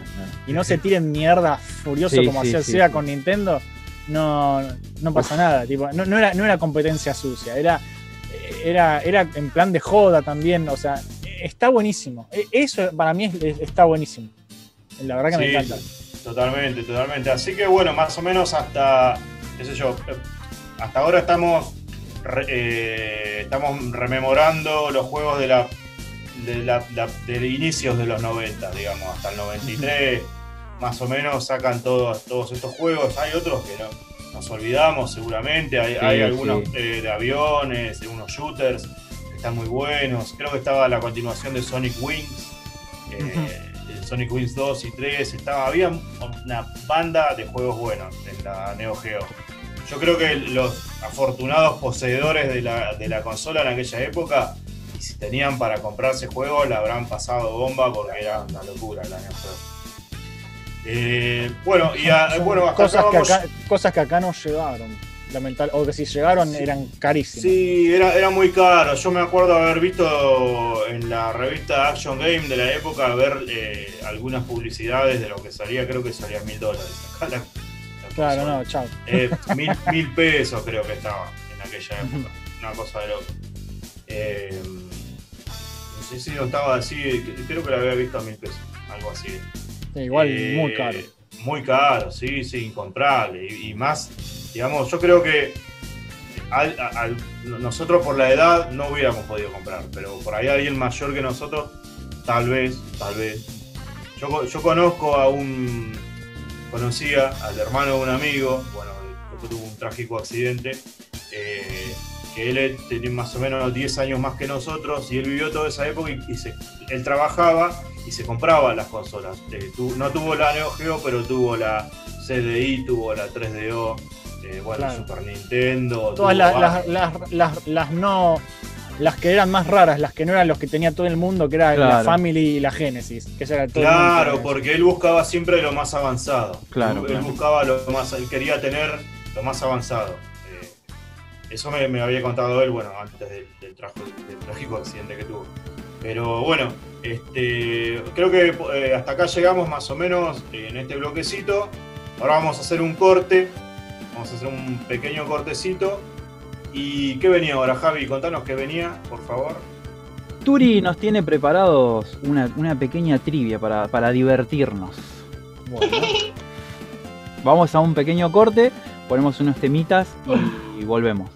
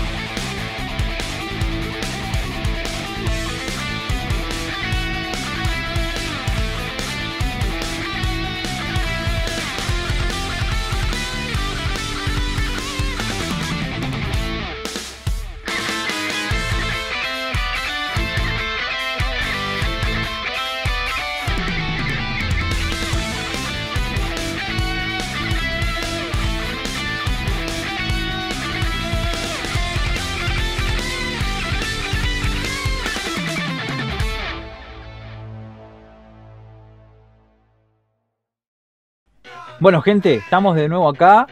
Este, y Turi, Turi, acá nuestro amigo Turi, nos tiene una sorpresita. Va, una no tan sorpresita porque en el podcast de Zombie, que vayan a escucharlo, vayan a verlo. En el podcast de Zombie también nos dio, nos hizo así a manera de sorpresa una trivia. Y bueno, hoy trajo otra trivia relacionada al tema que estamos hablando, eh, Neo Geo SNK. Turi, ¿qué tenés para Acá, nosotros? hola. ¿Qué tenés para nosotros? Bueno. Bueno, tengo una pequeña trivia, una pequeña trivia. Eh, primero les voy a tirar un dato. ¿Mm? Un dato es que hay un, un- bueno, vieron que usan actores para las voces de los personajes en los videojuegos. Ajá. Hay un actor en común entre Street Fighter 2 y eh, Fatal Fury. Ajá. Hay un actor que trabajó en los dos juegos. Yo les voy a tirar opciones. Jugaba puntas, opciones. como quien dice. Claro, tal Y cual. si le pagaban, está todo bien. Es como Sí. Jopo. Es como Jopo que está acá y en su. Juega dos puntos. Bueno, pero hay mucha guita acá, Javi. Hay mucha Ah. guita de por medio. es el- Bueno, acá no hay guita. La, de, la, de, Estaba hablando de acá, de, de veteranos, por supuesto. la, la del actor de la del actor de Mortal Kombat la sabe. Eh, No, a ver. La sabe. Cage. Uh, bueno, la, la dejamos para, para otro día. Dale, Sí, dale, no, vos la sabés. Vos la sabés, Javi. Sí, sí. Bueno, yo dale, les voy a dar dale. tres opciones, tres opciones. El actor de Honda hizo de Goro, el actor de Bison hizo de Rugal, o el actor de Gail, o Guile, hizo de Terry. Pusiste Bison. Bison Rugal, Ajá. Honda, Goro, Gail, Terry. ¿Cuál es verdad? Mismo. Onda Goro. Yo. Onda Goro. Ok. No, yo voy a, a arriesgarme con Terry y con Gail. y la, y primera opción, ¿cuál era, Turi? Bison, eh, Rugal. Pero Bison no tenía voz. sí. Sí, tiene, tiene. Bueno, eh, me tiro por esa. Está recordando las voces en su cabeza. sí. Sí, sí, como que se me venía todo un archivo, unos archivos de audio. así que- ¿Y? Yo me tiro por la primera. Bueno. Norio Wakamoto fue el actor de voz, tanto para Bison como para Rugal. Ah, ganó, boludo, qué guacho. Y, tie- y tiene ahí la fecha de mi cumpleaños encima. Pero, pero para Bison no hizo mucho. No, pero no son sonidos de palabras, sonidos. Ah, no, ya sé. Ah, Pero es el mismo actor y se llama Norio Wakamoto. Hizo la voz Bueno. de Bison, hizo la voz de Rugal también. te voy a recagar la vida, pero ¿en cuál Street Fighter? En el 2. ¿En cuál de todos los dos? De los 10 2 que hay. Cambiaron mucho las voces en todos los Street Fighter 2 que Claro, por eso, porque me parece que el primero no tiene nada y el último, en el, en el Super Fighter puede ser. Hay unas risitas que hace y unos gestos nada más. Ah, sí, Claro. claro, pues no, no me recuerdo. Claro, bueno, pero son lo- lo- los ruidos de los movimientos. Claro, claro. Sí, Claro. la, cha- la chamullada, la chamullada que nos pegó este pibe, bueno, pero bueno. Te tiré un nombre y un apellido, googlealo, forro. Sí, sí, no, no, tiró data. Tiró data pesada. Ah, le, le gustaba, le gustaban los villanos. Claro, tal cual. Claro. Bueno, puse nombre y apellido porque a mí también dije, ¿qué mierda es esto? Y después lo busqué y sí, es real, es real. ¿Cuál es la, cuál es la próxima, Turi? La próxima es, ¿cuál es el personaje que más veces ganó el torneo de, of Fighter, perdón, o más veces llegó a la final? Las opciones son Kyo, Shingo o Benimaru. Benimaru. Shingo. Benimaru. Yo voy, No, a, Benimaru. Para mí. No, Benimaru, sí. yo, yo voy a decir Jingo por Tac Tac Duken nomás. Vayan a escuchar ese podcast. Bueno, Mira, eh, puede ser Benimaru por, porque es como el más improbable o el que menos no, ya ahí pensaríamos te acoplaste, te acoplaste al cerebro de No, Camo, no, no, al pero- me- no, no, no, pero- Camo, no vale. Pero me, me voy al me voy a Shingo. Me voy a Shingo, a ver. Ok, ok, ok. El personaje que más veces ganó el torneo de King of Fighter, o más veces llegó a la final, fue Benimaru. Tenía razón. Vamos, vamos, Benimaru. Vamos, tenía Yo sabía. Benimaru. ¿Sabes qué? Para que Por el jopo, lo- ¿por el jopo, boludo. Bueno, pero yo, yo, lo hubiera, yo no lo sé, yo no lo sé, lo hubiera adivinado, pero Camu debe saberlo. Camu debe saber. porque- Te digo por qué lo saqué, porque yo sigo mucho los torneos. Sigo mucho los torneos. Hace años que sigo, desde que está YouTube, sigo torneos de chinos. Y veo qué personajes son los que más se usan para llegar a la final. Justamente yo digo que es Benimaru. Shingo y Palos. Y Kyo, si bien tiene una gran popularidad, no es un personaje que los pro pro pueden muy bien. Salvo un par de chinitos que juegan bien con Kyo en algunas versiones. En las versiones tradicionales, como el 98 es más elegido. O 97 más elegido Benimaru. Sí, yo, yo igual vi, yo igual vi gameplay con Benimaru y es medio chitero, medio que te arrincona con algunos poderes. Pero justamente por eso es que llega a la final. Y tal cual, Claro. por eso lo van eligiendo. Bueno, la Sí, próxima bueno, pregunta. eh, Sí, sí, perdón. la próxima pregunta.Igual quería preguntar en la comunidad por ahí porque creo que hoy no vamos a llegar a abarcar todo lo que queremos abarcar Bien ahí. de SNK.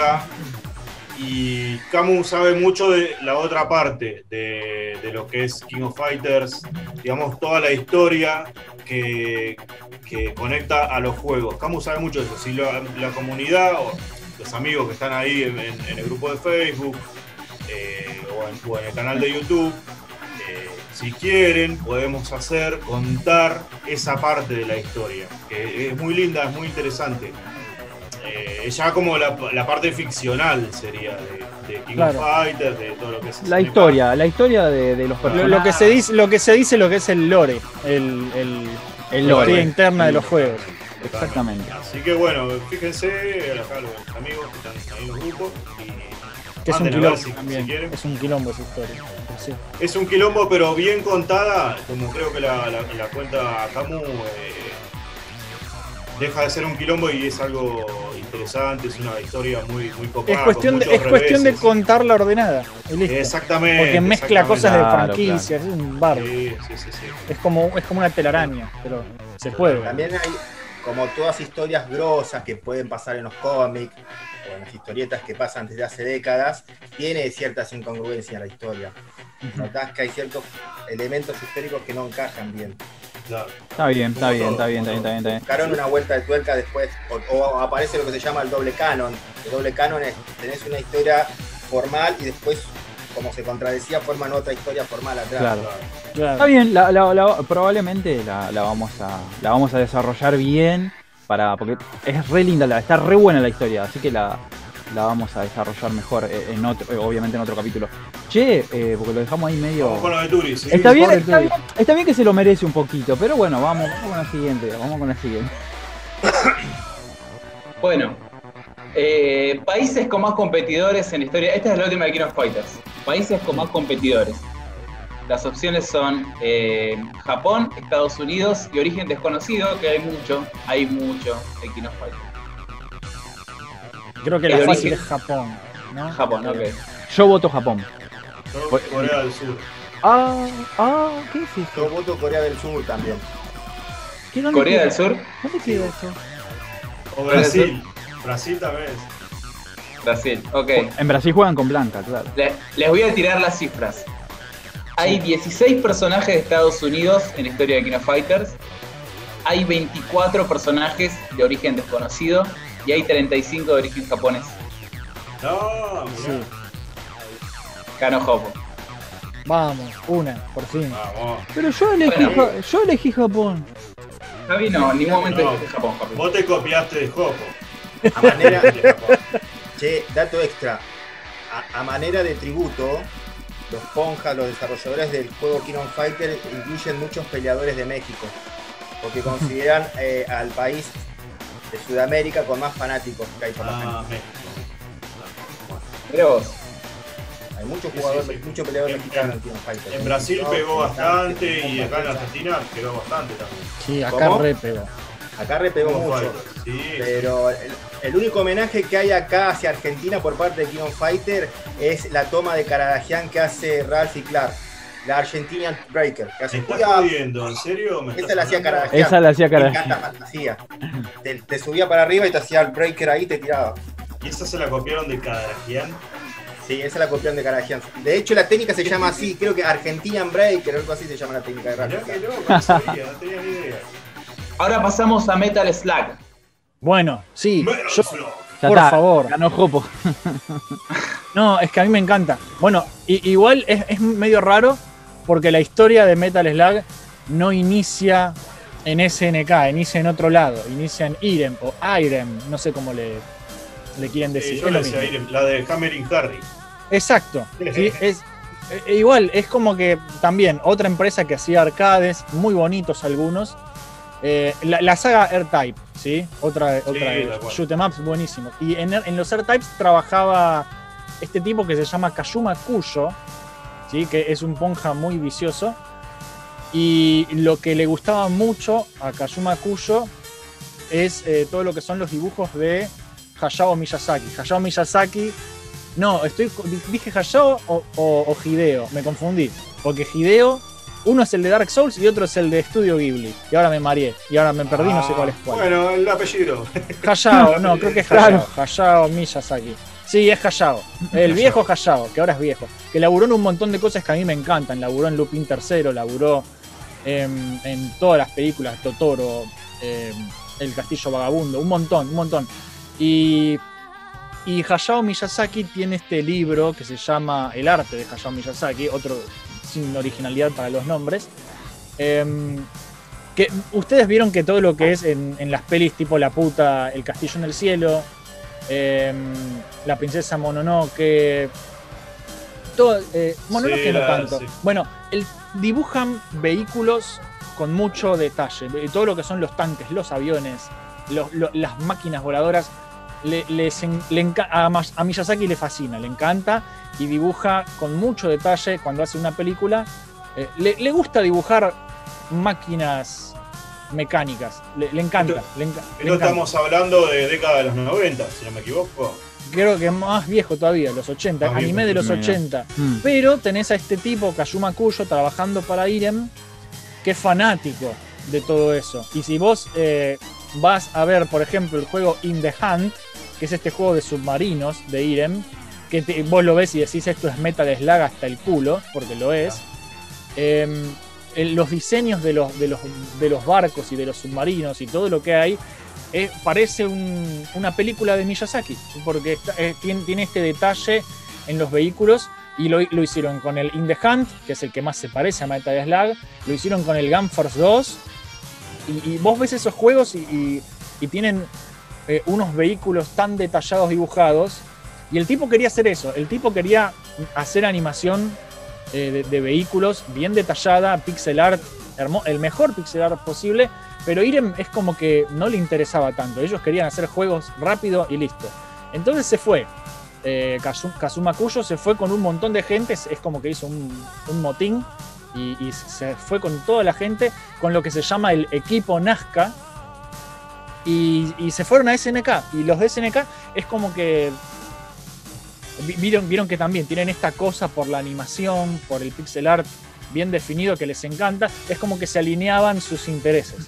Entonces les dicen, bueno, ¿qué, qué me puedes ofrecer? Y empezaron a, a desarrollar. Lo, lo- hicieron ellos, lo hicieron sin que, sin que SNK le- les dijera qué hacer. El, equipo Nazca agarra y dirigidos por Kazuma Kuyo hacen el primer Metal Slug. Y, de- y fue tan exitoso porque tenía. Nada, no voy a poner entrarme en detalle de Metal Slug porque todo el mundo conoce Metal Slug. Es el rubiecito Marco que va y, y Machine Gun, hey Machine Gun, ta, ta, ta, ta, te cagás a tiros. Eh, muy divertido. Tiene toda una historia, también un lore re profundo, pero que a nadie le importa. Son los buenos contra los malos y listo. Eh, es, es que es así, sos, sos un tipo matando estos soldados que son medio nazi. Y, y eso es todo lo que tenés que saber. No Y necesitas saber más nada para, para divertirte No, con el juego. eh, eh, es, agarrás las armas, le disparás a todos y después Eh, en las secuelas eh. meten a alguien, también meten de todo, pero nada, eso son momias. El- el- Zombies. todo, boludo, todo. Em, pero Momias. básicamente el malo de Metal Slug es, es, es un Hitler trucho. Y con un parche. nazis. Y, y que vos sos la rebelión y lo estás recagando a tiros. Y te robás estos tanques especiales que están muy lindos animados. Y les gustó tanto el Metal Slug a la gente de SNK que ya para la secuela es como que agarraron al equipo Nazca y lo fusionaron con SNK. Pasó a ser parte de SNK. Entonces, nada. eh, y, eh, para mí, que después de King of Fighter, para mí Metal Slug es la más popular de, de lo que tiene SNK. Sí, Porque sí, acá, es, sí. acá Metal Slug es una locura, a la gente le encanta. Eh, y, y tiene esta cosa que a mí me fascina, eh, que pasados los años, porque esto es del 96, que ya estaban los primeros juegos en 3D, no importa, hagamos el mejor 2D posible, pixel art hermoso. Sí. Y pasados los años 2000 seguían haciendo juegos en 2D muy bien, pero muy bien. Y eso yo lo admiro. Es eh, eh, algo parecido me pasa con Konami, que por un lado tenía sí Metal Gear Solid en la PlayStation 1, pero por otro lado tenías Castlevania Symphony of the Night con gráficos pixel art y algún detalle en 3D en el fondo, pero era pixel art muy trabajado, muy detallado. sí. Entonces SNK tenía eso y, y en, y en Metal Slug se ve perfecto. En, en Street, eh, Street Fighter, en King of Fighter también tienen unas animaciones zarpadísimas los tipos. Y eso es lo que yo más admiro de, de SNK, que no solamente son muy buenos juegos, muy divertidos, sino que le metieron ese amor ah, y ese trabajo a los detalles. Y vos lo ves, ustedes se ponen a ver todas las animaciones de, de cualquier vehículo y, y en los fondos, lo- cómo están dibujados los edificios, los personajes, cuando sacan ¡ah! que gritan así los soldaditos y salen corriendo, todo. Tiene un detalle. Sí, con la los boca cuadros abierta, que le sí. dedican a cada animación. Sí, las muertes, en especial las muertes violentas. Eh, los jefes, los jefes de Metal Slug son Sí, una cosa. Son enormes, son enormes. Y, y tienen una cantidad abismal de detalle que a mí me fascina, me, me Sí, sí. encanta. Lo de los jefes enormes es algo muy típico de, de- de creatividad oriental, ¿no? Siempre. Sí. Jefes gigantes. Es, es- es hermoso, es hermoso. Eh, ya para el segundo juego, Kazuma Kuyo, no se sabe por qué, pero se va. Es como que no quería ser parte. Es un tipo que vivió siempre aislado, no le hacen entrevistas, no le.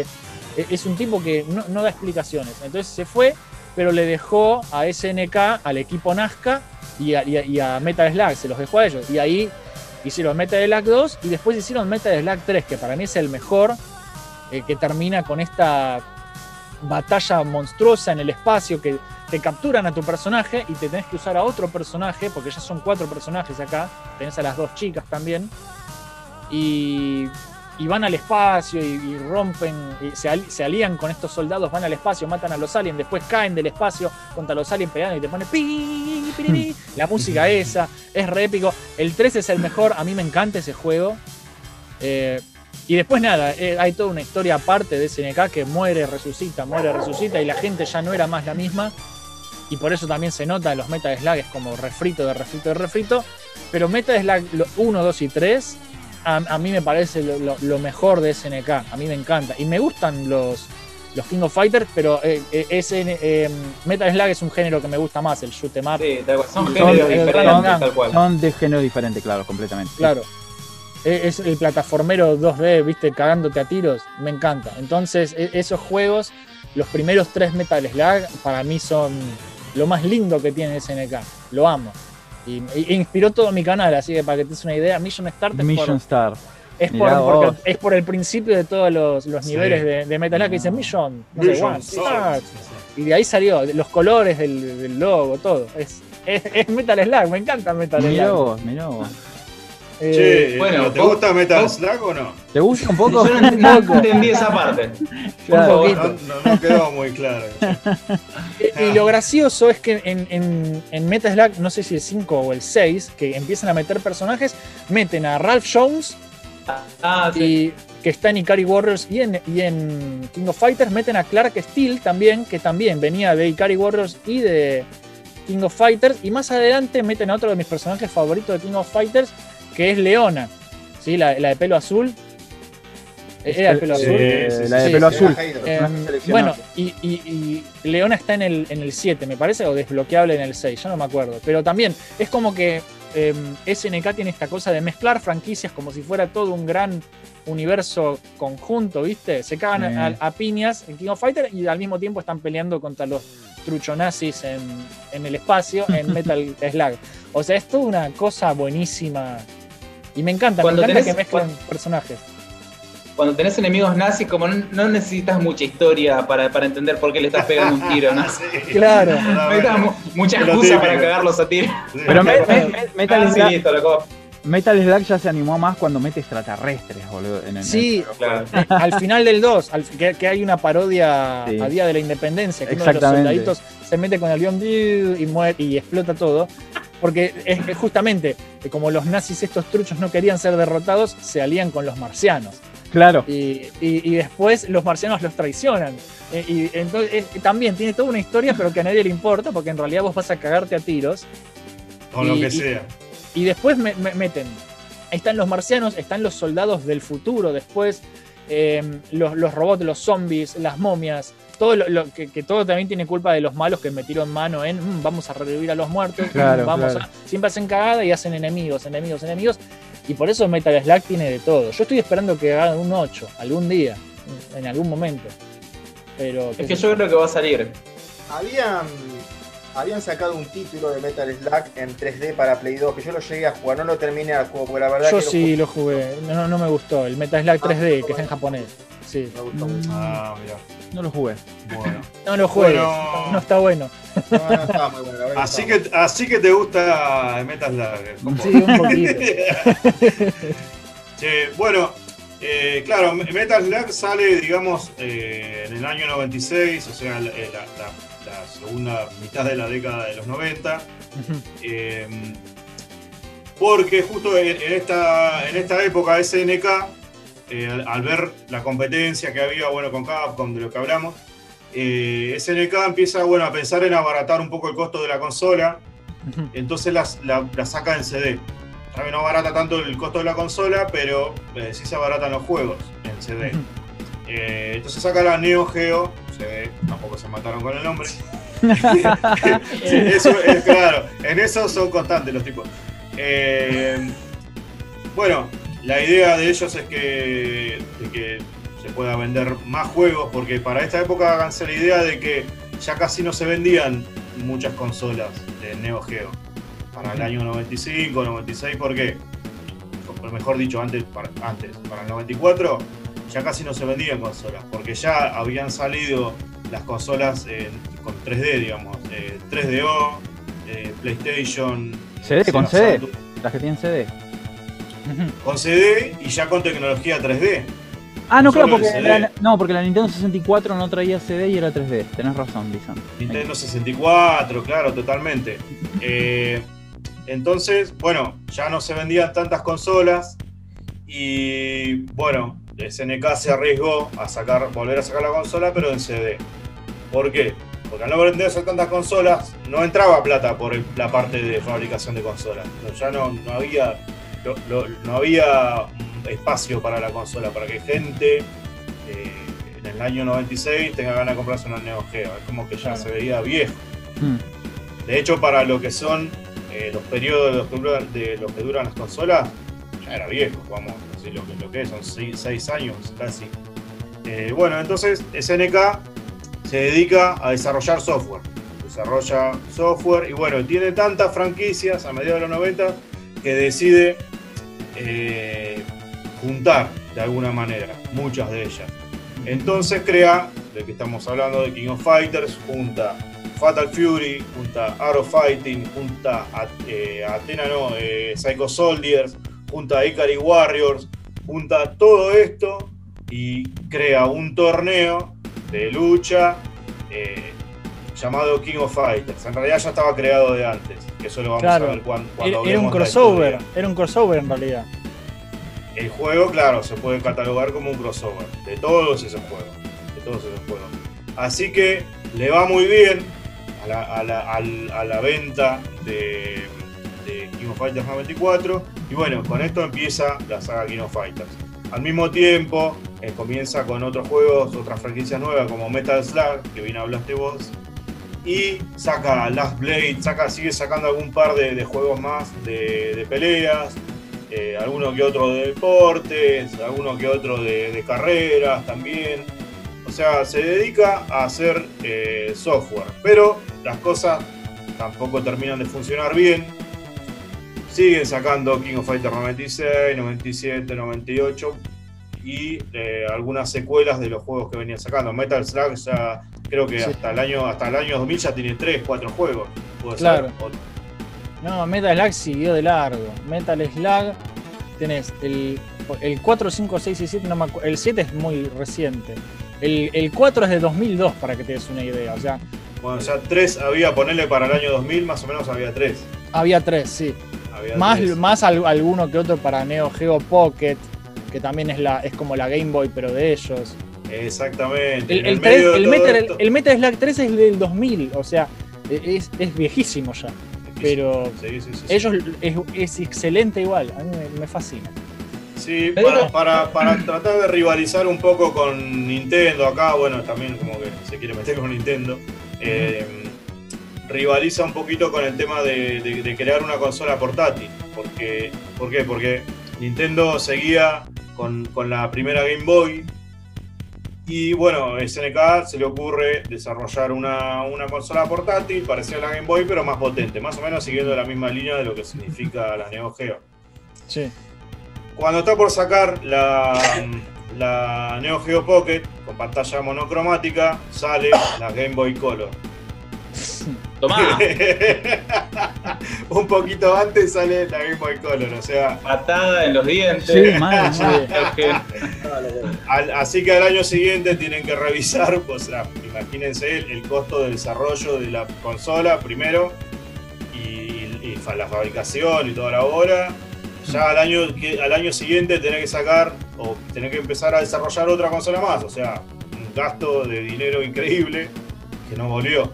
Eh, bueno, Claro. sacan la, la Neo Geo Pocket Color, eh, sacan yo creo, va, creo no porque no lo jugué mucho, pero por lo que leí en su momento, la- las reviews de los juegos eran muy buenas, de todas las que salen para la Pocket. No sé ustedes qué opinan de de Yo, este yo solo jugué uno, no, o sea, ju- jugué dos de Metal Slug, lo jugué emulado, ¿no? Porque no tengo esa cosa, ni en pedo. No, no. Em, pero eso, jugué, está- eso no hace falta aclararlo porque es, es obvio, todos estamos iguales. jugué Me- Metal Slug eh, First Mission, Metal Slug Second Mission, que son. Es lo mismo, pero con misiones más tipo abiertas. Son juegos distintos. Es tipo, te podés meter en puertas y buscar cosas. Es medio raro, a mí no me gustan tanto. Y Mm. después SNK hizo un juego de Sonic. eh, Que se, se lo licenció Ah. Sega para la consola esa. Que se llama Sonic Pocket Adventure. Está lindo Sí, también. Está lindo. Eh, pero es como que se esforzaron, trataron de hacer cosas lindas para la Neo Geo Pocket Color. No- no Yo quería, Sí, yo sí. quería agregar un datito eh, para complementar un poco lo que comentó Hopo ya de los orígenes de Metal Slug, sobre el desarrollo más que nada. Eh, este juego que mencionaste, Gun Force 2, Sí. tiene un poco absolutamente toda la dinámica de. Sí, porque te subís a los robots, te, te subís Te a los subís bichos. a los robots, Está buenísimo. rescatar rehenes, Está buenísimo. todo. Bueno, eh, se usaron muchos sonidos. Muchos sonidos. O sea, eh, lo que es Metal Slug es un juego bastante eh, reciclado de, de esta idea principal que fue Gun Force 2. O decir, yo busqué gameplay y no lo jugué nunca. Pero los sonidos, muchos disparos, Sí, lo son los sonidos, los y, y cómo están dibujados los vehículos. Los personajes no, los personajes son más realistas, pero los vehículos, los fondos, todo eso vos lo ves y tranquilamente pueden sacarlo y ponerlo en un Metal Slug. Es- Claro, es- tal cual. Sí, sí, sí. Así que bueno, Metal Slug es, es tipo una, es una idea un poco mejorada. Eh, Guns Force eh, 2 para mí fue tipo un piloto de lo que querían hacer en verdad, que es Sí. Metal Slug. Y se Eh, usó sí, sí. muchísimo material. completamente de acuerdo. Sí. Bueno, así que aparte de estos juegos que mencionaban ustedes de la Pocket Color, eh, habían salido de peleas, había salido King of Fighters, Samurai Showdown, creo que un Fatal Fury. eh, Y yo me acuerdo las reviews de la época eran buenas, digamos, para hacer una consola portátil eran buenas. Así que bueno, en, la- en la- en el próximo bloquecito vamos a contar, eh, digamos, cómo llega SNK a la- al nuevo milenio y bueno, qué es lo que transcurre después. Así que Bueno, déjame, déjame desestructurar todo lo que acabas de hacer y dejarte con, con un- una, una preguntita. Una, la última trivia que tengo Dale. es sobre Metal Slug 2, sobre el primer boss. ¿Se acuerdan del primer boss de Metal Slug Sí, 2? Es bastante un avionzote. Exacto. No, las torres. No, no, las torres vienen primero. No, es un avión, un avión que dispara Es un para abajo. avión, es un avión, sí. Enorme. Bueno, de atrás se ven unos carteles que están escritos en, a- están escritos en árabe. Y Ah, dicen algo, tienen ya sé, palabras y ya. dicen algo. Sí, sí, sí. Le voy a dar tres opciones a ver si adivinan qué dicen Yo esos no carteles. sé, boludo. yo Ya no gané, sé, sí. ya gané. Uno, uno es tengo hambre, el otro es tengo diarrea y el otro es tengo sueño. ¿Qué Yo no que dice el participo. cartel? Yo no participo porque ya, ya lo conozco el dato. Eh, Supongo que será tengo diarrea porque son unos locos. Yo voy por tengo hambre. Tengo diarrea. ¿Camu? ¿Tengo diarrea? Bueno, lo que dice el cartel es tengo diarrea. ¿Qué ¿Qué les genios que son? pasa? ¿Qué les pasa? por- ¿Por qué? ¿Por qué? tan- Eh, eh, en verdad son dos carteles, uno dice tengo diarrea y el otro necesitamos medicamentos. Es muy buena. Qué loco. Lisan, Lisan. Lisan, ¿Cortamos acá? claro, eh, te- metemos un temita, ¿te parece? Metemos un temita y volvemos y seguimos con, dale. seguimos con las preguntas que le quedan a Turi. Yeah.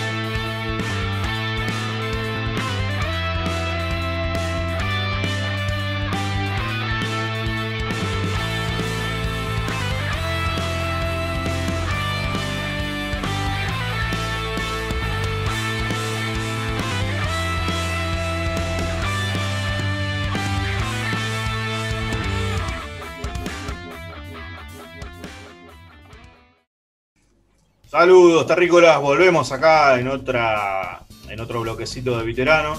Y bueno, y quedaron un par de trivias ahí para, para hacer. eh, así que dale, Turi, nomás. Está tentado, no sé por qué está tentado, Turi. ¿Qué le pasa? No sé. Yo estoy tentado, ¿no me entiendes? Este Algo otro- habrá pasado. Sí. Eh, Quedaron un par de tibias, así que mandale nomás. Esa fue la presentación. dale, Turi. Ay, Bueno, do- dos preguntitas más. Hay un prisionero liberado que, que liberás y que tiene poderes especiales en Metal Slug 2. Y yo les voy a preguntar, eh, ¿poderes de quién tiene este, este prisionero? Las opciones son Ryu, Andy Bogart y Goku. eh, Andy Bogart. eh, Andy Bogart. Sí, era de Ah, Andy Bogart, me parece. Andy Bogart. Pará, si te- no es de- Creo, no, no, estoy seguro. ¿eh? puede, puede ser cualquiera, porque a ver. Goku y Kamehameha puede ser, o, o de Ryu. No, pues creo que es medio tramposa. Sí, Sí, sí. Tramposa, Yo lo vi, es yo lo vi tramposa. y pensé que es Es tramposísima. Yo pensé lo mismo, pero vi exactamente cuadro por cuadro la animación de un Kamehameha, la animación del poder de, de Andy Bogart, que es el Shouken, Sí. o- y la animación de Goku. Y sí, no, es definitivamente una de estas tres. vi de- detenidamente las animaciones de, de- de los poderes de las personas. Voy a mandarme con Goku, pero no estoy seguro. Sí, yo, creo, yo creo que es un Kamehameha también. Ok. Sí, porque Bueno, manda los brazos para atrás y hace. Claro. Bueno, yo lo miré eso justamente. Ahí me entró la duda a mí. Yo dije, el Shoken tira las manos para atrás y el Shoken tira las manos para atrás. Ah, Es el Joker. Oh, Es puta Joker. El, el- el efecto que hace, el efecto que hace cuando lo tira, porque el Joker no, no tira una pelota.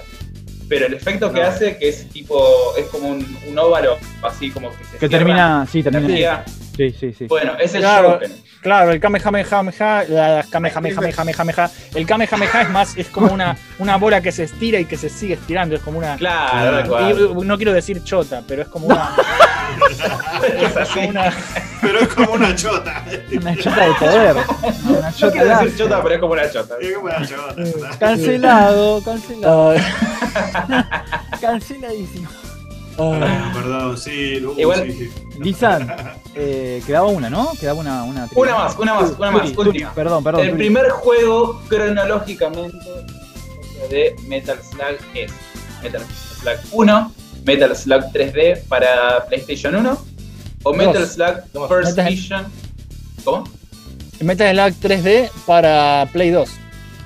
Ok, hay una opción más. Respondió antes. Respondió antes de que First. Mission. No, no, no, yo decía, Pocket. yo decía que porque vos dijiste Play 1, yo te decía que es para Play 2, no decía que es la Ah, respuesta. Ah, ok, ok, ok. Perfecto. Bueno, primer juego cronológicamente.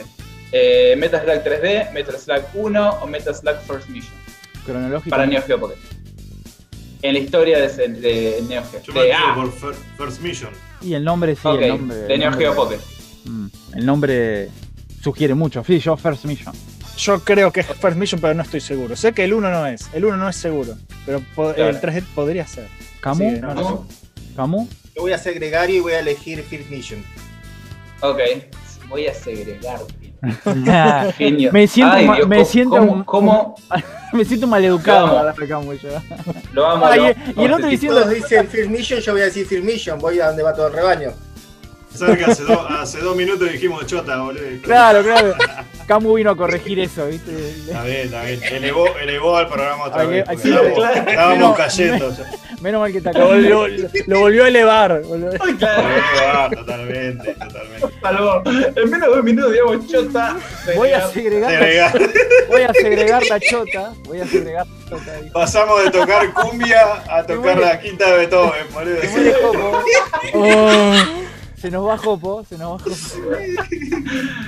El primer juego cronológicamente es eh, Metal Slug First Mission. Vamos. Yo no creo que todo. Vamos, Todo. era difícil, ¿eh? Porque Ganamos. Ganó la comunidad, Turi, acá. Ganamos. jamás te ibas a imaginar que el primero era el que empieza con. Ganó el gregarismo. Pero. bueno, pero a veces te, te cagan con esto, ¿viste? Sí, Bueno, sí, en este sí, caso. First Mission es el primer juego cronológicamente de la historia de Metal. ¿Te queda alguna Este es el fin de la trivia.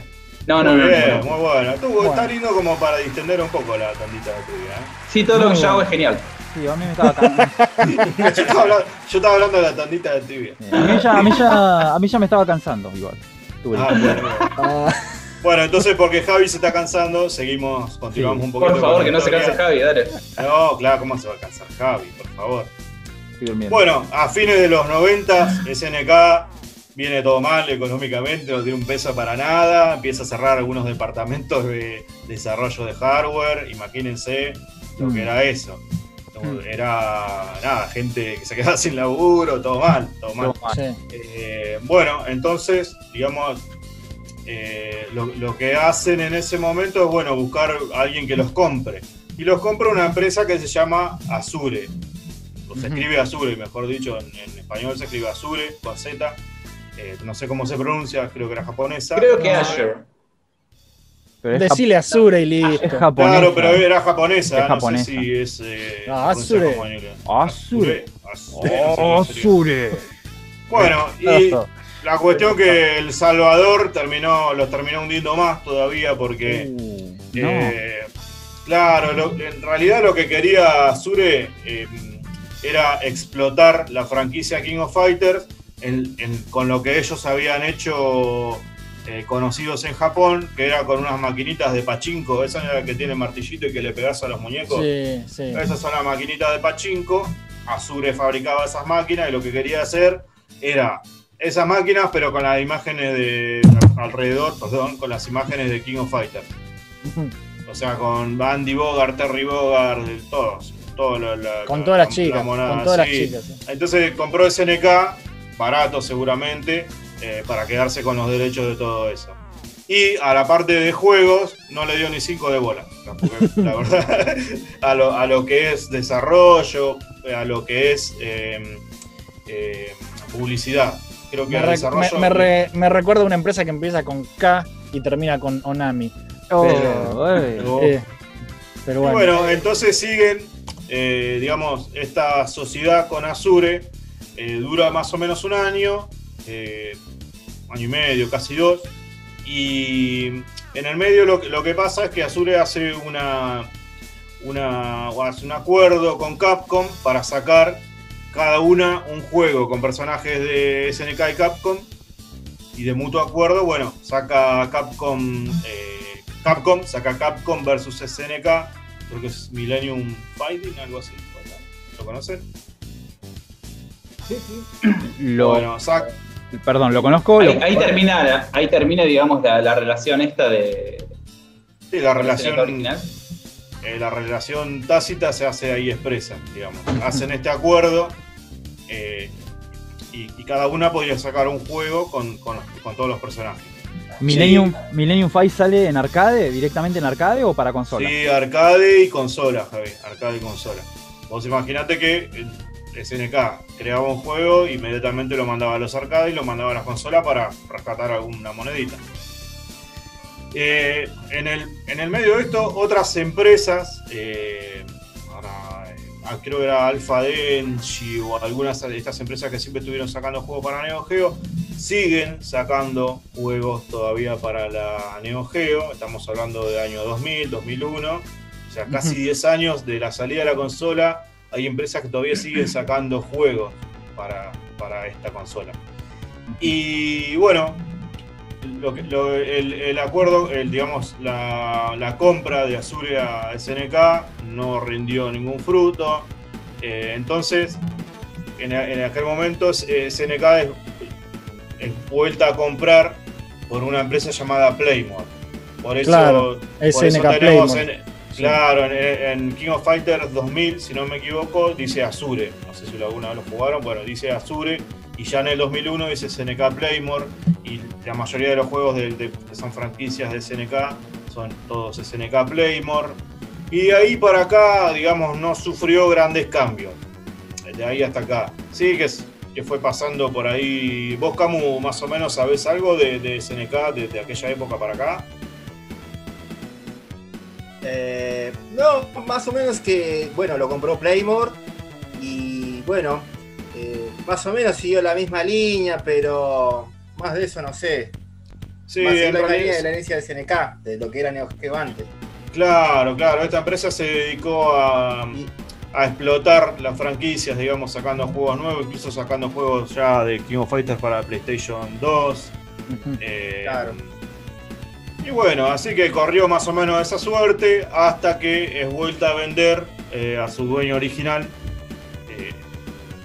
Y bueno, y hasta ahora la sigue peleando, pero creo que el dueño original ya no está tampoco. Bueno, pero Es un de alguna manera es un quilombo, sobrevive, vive de las mismas franquicias, creo que no ha sacado ninguna franquicia nueva. No, eh, de hecho, eso te quería decir. Si vos comparás lo que es Capcom hoy con lo que es SNK hoy, vos a Capcom lo ves todavía produciendo juegos AAA grosos para consolas modernas, tipo los últimos Resident Evil y qué sé yo qué.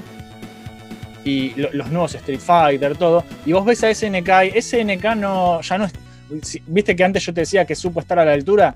Hoy en día SNK no sabe estar a la altura, pero ni en pedo. Se dedicaron a jueguitos para teléfono, viste, pachinko, cosas Sí, más pequeñas, sí, sí. que capaz generan más guita en, en Japón y cosas así, pero, sí. pero viste, no, no son productos que estén a la altura para mí. Claro, si no generaban, No, no, no, si no. no generaban plata no lo harían. O sea, fueron por el lado de la guita. Como si vos Fácil, de la guita fácil. sí. Los móviles generan mucha plata, un mercado genera. Los juegos de móviles o las aplicaciones móviles generan un montón de plata. Fueron para ese lado los chabones. Sí, sí, sí, sí. Bueno, más yo creo que la, la época de oro de SNK culmina con la muerte de la Neo Geo casi 15 años después de su salida. Creo que hasta el año 2004, 2005 seguían saliendo juegos de, de Neo Geo. Y bueno, hoy en día se se la empresa se llama SNK, otra vez se le sacó el nombre de Playmore. Eh, pero digamos, eh, la, la época de oro fue esa, desde, desde la salida de la Neo Geo hasta, hasta principios de- del 2000, tal vez, hasta, hasta donde fue la debacle económica. Y bueno, de ahí para acá es como que de alguna u otra manera vienen sobreviviendo. Eh, más allá de, de- de esto, digamos, eh, no sé qué opinan ustedes, pero yo creo que la consola a su nivel eh, fue un éxito, creo yo. ¿eh? Eh, tal vez no en ventas, pero hay que tener en cuenta que la competencia contra Nintendo era, o sea, contra Nintendo y contra Sega era im- imposible ganarla, ellos ya sabían eso, incluso así se hicieron su lugar, las consolas no eran baratas, la verdad que no era- hablamos de, de 700 dólares, creo que habíamos dicho mil pesos acá, que era una locura. Eh, pero tuvo, tuvo. Sí, sí. Perdón, eh, lo que decías que fue un éxito, yo creo que fue un éxito rotundo, eh, pero por el hecho de que de la competitividad, o sea, de, de- de cómo se le arrimó a Capcom todo el tiempo y cómo forzó a Capcom también SNK, cómo, cómo sirvió de, de inspiración por ahí para hacer juegos cada vez mejores.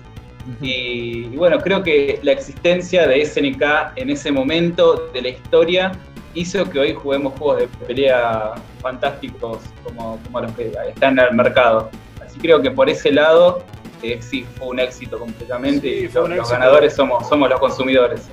Sí, totalmente. Eh, otro factor así de éxito me parece a mí es que se siguieron, hicieron, eh, se siguieron haciendo ports de estos juegos mi- mientras salían para Neo Geo.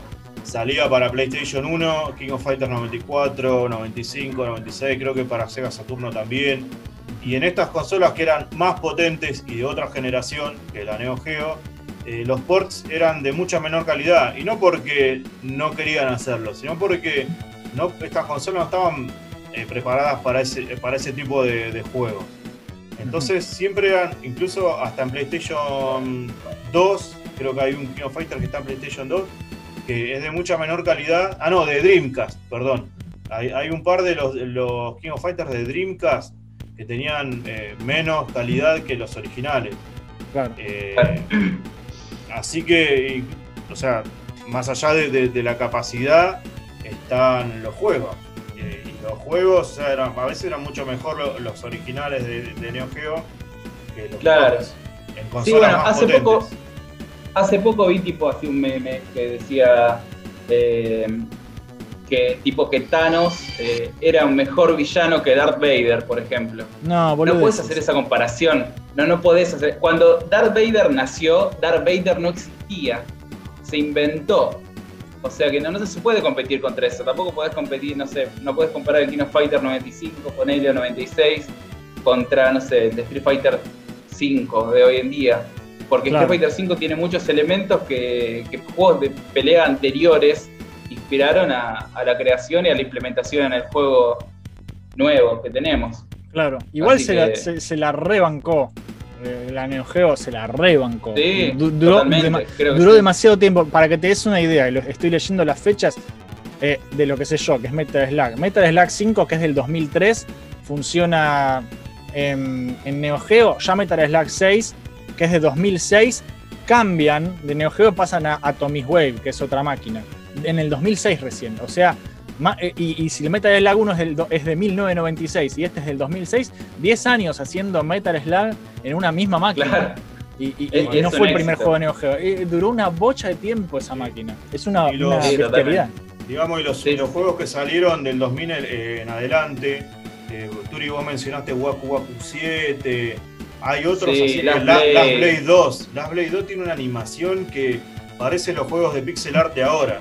Sí, Muchos cuadros se le dedicaron a los movimientos de los personajes. Es algo Sí. que pasó también con el juego Aladdin de Mega Drive. sí. Es qué fluidez que tenían Fluidez, eh, claro, los movimientos del personaje, por Dios. Bueno, Comic Zone también tiene mucho, mucho movimiento. Son juegos que sí. verdaderamente exprimían a la consola y mostraban verdaderamente el potencial que tenía. Sí, totalmente. El otro, el, el de. ¿Cómo se llama? Que es, que es de Fatal Fury, que es de la saga de Fatal Fury. Art of Eh, Fighting. Ma- Mark of the Wolves. El Garo. Uy, Ah, Marcos de Wolf. Marcos de Wolf. Increíble. Increíble. Juegazo de aquello. A mí me, a mí me, a mí me llamó la atención cuando jugué por primera vez Fatal Fury. No sé si otro juego lo tenía. Era el detalle de la profundidad. Cuando vos te ibas de un lado Ah, para atrás o para del nivel. sí. El apartado Bueno, técnico. Hakusho. Ju- Ju- Yu Yu Hakusho. ¿Pero es más viejo Hakusho o es más No, nuevo, Ah, más nuevo, más nuevo. Parece Creo que son los únicos dos juegos que conozco de pelea que tienen en el apartado técnico ese tema de campo de profundidad. Sí. Claro. Bueno, y otra, digamos, creo que va a ser el último, digamos, eh, punto o aporte que voy a hacer y ya voy a terminar. Eh, pero si quieren, o sea, proponer a- algún tema para debatir de, de Neo Geo, bienvenido sea, no hay problema. Pero es lo último que yo voy a, que voy a aportar. Eh, la- el tema del sonido y particularmente la música de los juegos.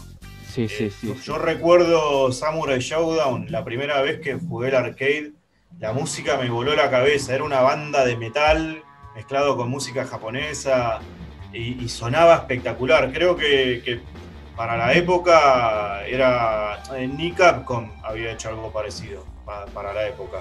Yo estoy hablando de Samurai Showdown 1.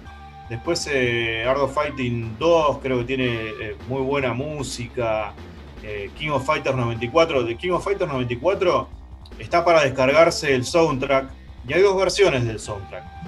Está la original, que es la que vos escuchás en el juego, es excelente, es excelente. Te- se- escuchás una banda, o sea, escuchás la batería, guitarra, teclados. eh, le falta un cantante, no, no hay cantante. Pero.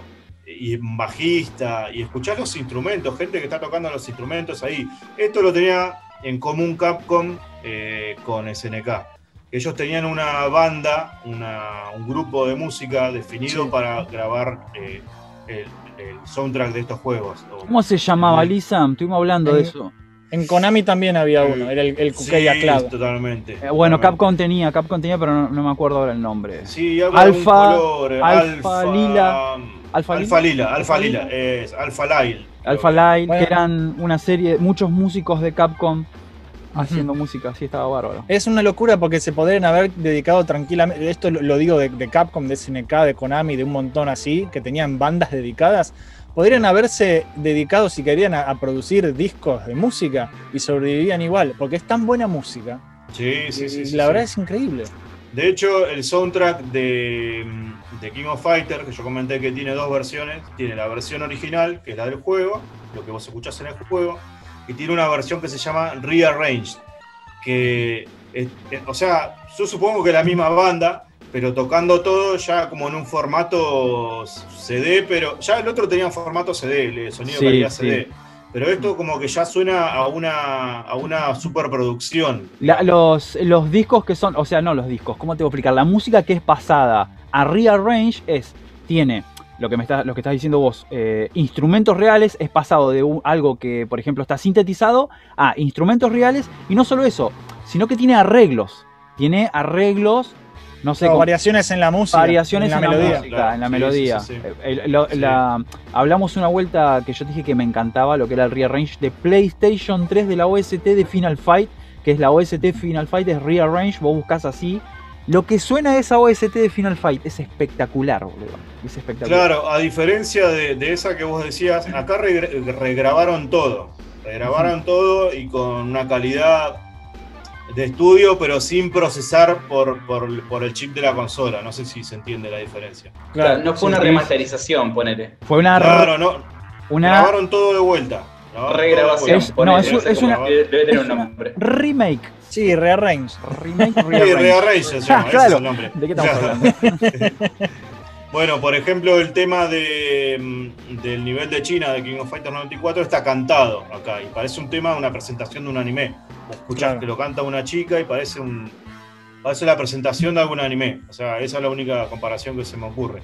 Claro. Y bueno, y había muchos juegos que tenían música muy buena, de muy buena calidad. Eh, Samurai Showdown 2 también me encantaba. Primero que amo ese juego, pero eh, la música es una locura también. Así que, bueno, nada, eso es otro de los factores, digamos, que, que, que la hicieron una gran consola, una de las mejores de, de- de la historia para mí. Sí. Bueno, Lisam, eh, por, por lo pronto podemos considerar que terminamos eh, la primer parte de lo que sería el especial SNK, ¿podemos decir eso? Sí, sí, sí, totalmente, totalmente. Lo importante lo hablamos hoy. Perfecto. Se va a venir una segunda parte con lo que sería ya la parte de la historia, algo más pesadito. Vamos, vamos, vamos, ya estamos Podríamos craneando. preparar algo, algo estamos, sí, estamos pensando, hay que ver lo que, lo que, si la comunidad quiere también. Sí, No, pero sí, sí, sí, sí, la idea sí, es hacerlo, sí, la sí. idea es hacerlo. Sí, sí. La idea es hacerlo. Y si la comunidad no quiere también lo vamos a hacer porque somos re guapos. somos Sí, re por eso, por eso, por eso digo, la idea es hacerlo, quieran o no, o no quieran. Y te estaba por decir, Lisan, que justamente estaba diciendo que si queríamos agregar algo más después de lo que iba a decir, yo te invito a que leamos eh, los eh, comentarios que nos dejaron los chicos en Facebook. Son poquitos y son cortitos y podemos debatir ahí un poquito sobre eso. ¿Qué te parece? Adelante, adelante con los comentarios, Javier. Desde la central, desde la central veterana. Les leo los comentarios que dejaron los chicos de- del grupo de veteranos acá en el posteo del especial de SNK. El primer comentario son poquitos. El primer comentario que tenemos es de Andrés Joaquín González que dice, o sea, la pregunta era ¿cuál es tu juego preferido de SNK? De, perdón, de, bueno, sí, de Neo Geo SNK y él es lo mismo. Y él dice, sin dudas, el Metal Slug. Yo creo que, bueno, Jopo habló ya Yo estoy de acuerdo. Se le pianta un Tengo la impresión de que a Jopo le gusta Metal Slug. Sí, estamos Tal todos, estamos todos suponiendo eso. Estamos todos suponiendo eso. Creo que no hay mucho más. No hay mucho más para, para, para agregar. Es hermoso. Es uno de los primeros juegos que gané con fichas en serio en un arcade gastando guita a lo loco. Eso iba, eso iba a preguntarles. Eso iba a preguntarles. Era, era un juego extremadamente difícil Sí. para jugarlo, para ganarlo con Era un come fichas. Era un terrible Claro. come fichas. Para eso. Era muy difícil, loco. Eh, yo creo que lo, lo gané en Play 1. No, nunca jamás lo pude ganar en arcade. No, yo, No, el- yo en al- emuladores al- con fichas infinitas. Claro. No, Claro. yo al, al, al 1, en el arcade, con una ficha, llegaba creo que hasta el cuarto nivel y ahí ya perdía. Pasaba de la nieve, Mirá, Claro, claro. pasaba la nieve y ya perdía. Llegaba Era la nieve, con- pasaba la nieve con lo último. yo no sé Eh. por qué, pero hay, hay cuando lo- los chicos chiquitos, cuando se vician con algo así, eh, yo conocía a el hermanito chiquito de un amigo mío, que yo iba a la casa a jugar a la Play 2, y el pibe tenía 8 años, el hermanito, y se pasaba sin perder todo el Metal Slug 1, se lo sabía de memoria. Lo Se sabía Ah, los mierda. secretos. Claro, era, claro. era un enfermo. Pero porque tenía 8 años, ahora no juega tan bien. Va, capaz sí, no lo sé. Mm. Pero yo, a mí, yo me acuerdo que venía, eh, estaba en el secundario, yo venía de- de- de- de- del colegio, iba a la casa de este amigo, y el pibe se pasaba todo el juego y no moría. Y, y- y- y cuando yo jugaba me decía a mí cómo jugar. Era como, dale, enfermo. Eh, re loco el pibe.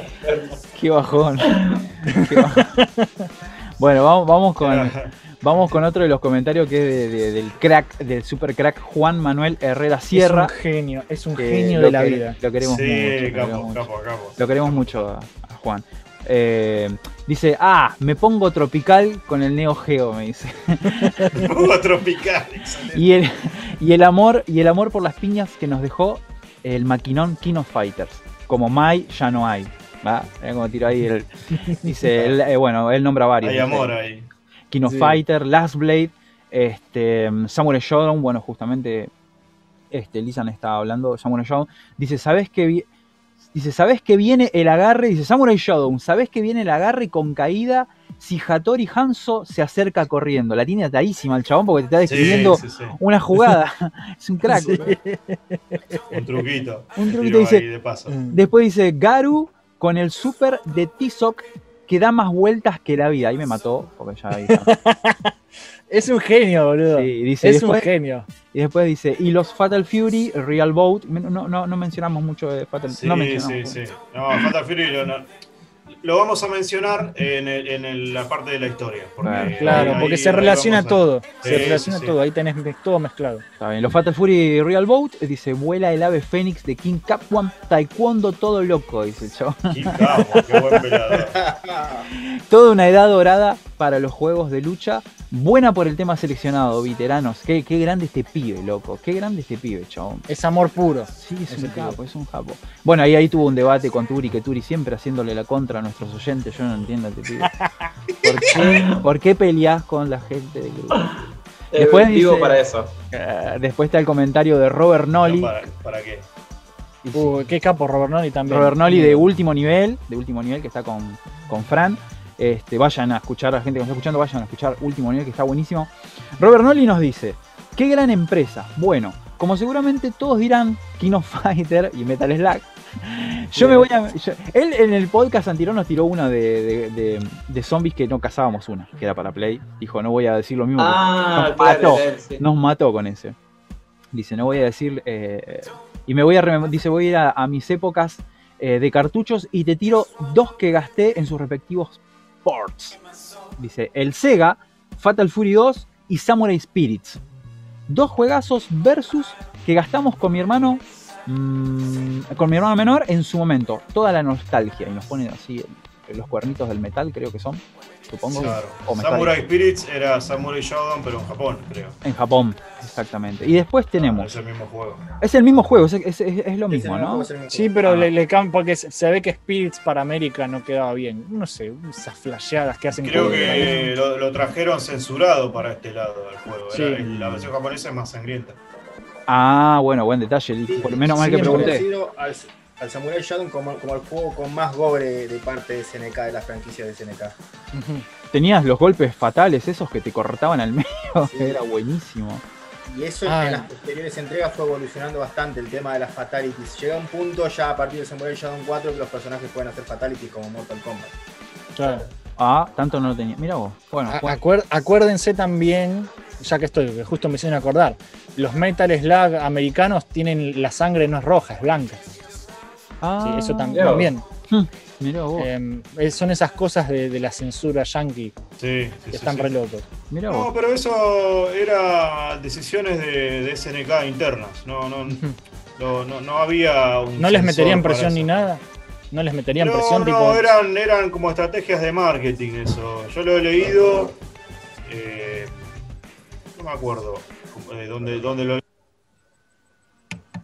lo- dónde lo leí, pero lo había leído a eso, que eran estrategias de marketing, porque ellos pensaban, no, bueno, allá no les va a gustar tanto, tan Claro. sangriento, entonces vamos Claro. a darle, ¿viste? Vamos por ese mam- lado. Mambo de Directamente lo, lo adaptaban y listo. Sí, se autocensuraban, Se digamos. autocensuran, iba a decir eso, sí. Bueno, y el último comentario, gente, es el de Sebastián David Ocampo Constanzo, que hace poquito estuvimos charlando con él porque se, se- se armó. Tuvo que vender la máquina de la PC Gamer, no Qué me acuerdo triste. por qué, y la volvió a armar y estaba re contento y estaba full con los juegos gratis de Epic, comprando ofertas en Steam. Y hablamos un montón con Sebastián, es un capo este chabón. Dice Neo Geo. Siempre le di sin asco al metal, al metal y a los de King of Fighter. Bueno, ¿vi- ¿vieron que Sí, Metal claro. Slug y King of Fighter son como Son los más populares, boludo. Sí, Son- son, son los, más, los más populares, es, es re loco eso. Bueno, eh, esos son los comentarios que nos dejó la gente en la comunidad. Turi, te había quedado algo en el tintero, ¿no?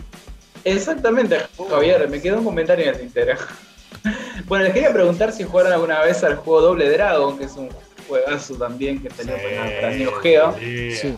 Este, porque bueno, a mí, a mí me gustó mucho eh, todo lo que es la dinámica del juego, el tema de las transformaciones, que solamente creo que las tenés con los dos personajes principales, sí. el alejamiento de la cámara, los combos, golpes especiales, es como muy efectivo el juego y a mí me encantó. Quería saber si lo jugaron alguna vez. Eh, yo el de Neo Geo no, yo jugué el, el de Family y jugué la- los otros crossover tipo el de Battletoads, pero no jugué eh, el Double Dragon de Neo Geo, yo no lo jugué, el que es de pelea. Sí, sí, sí. Claro, bueno, ese, ese es el único Double Dragon que a mí me falta. Claro, claro. El Yo lo jugué un montón, Turi. Lo jugué en los arcades, eh, estaban en algunos lugares, no en todos, pero en muchos lugares lo tenían y jugué bastante con. eh, Podías elegir a Billy o a Jimmy indiferentemente, creo que eran básicamente lo mismo. Sí, Después cuando, cuando empecé a emularlo fue uno de los primeros a los que fui corriendo ahí. Sí, también, tal Sí, cual. sí, sí. Increíble, eh, juegazos. Javi, ¿vos jugaste? Sí, yo jugué- los, los que jugué casi todos, los que más más jugué fueron el 5, que es el de pelea, que tenía unas especies de fatalities, tenía unos golpes especiales, tenían fatalities. Y después jugué un montón, un montón al el- en tu casa, Turi, le hemos dedicado horas al Battle Dose, Battle, Battle Dose. Y doble. Y Double Dragon, sí, el de Family también, que Oh. también está para Genesis, está para todos está lados. para, para Sí. Genesis. Sí, Pero sí. no está en Neo Geo. No, en Neo Geo no. En Neo Geo lo único Ah. que está es el de pelea, el Double Dragon de pelea, pelea. Claro, claro, Tal totalmente. Sí, hay bocha, hay bocha. Después había, al principio había uno que se llamaba Power Instinct. Eh, bueno, Aggressors of Dark Combat. Había unos cuantos, así que estaban buenos que no eran de SNK, sino Claro. que salían para la Neo Geo, pero los desarrollaba otra, otra empresa. El último Claro. es el, el Neon, ¿no? Double Dragon El- Neon. El Double Dragon Neon es el último, que lo hace Way Forward, que, Sí. que tiene una música muy copada y Está uno de los temas, yo lo usé de publicidad para Mission Start hace mucho tiempo, el del nivel 2. Em, pero sí, eh, últimamente... No, ¿sabes qué? Creo que no fue el último, que sacaron otro con estética tipo de NES, pero que no lo jugué todavía. Ah, no sabía, Me pareció también, sí.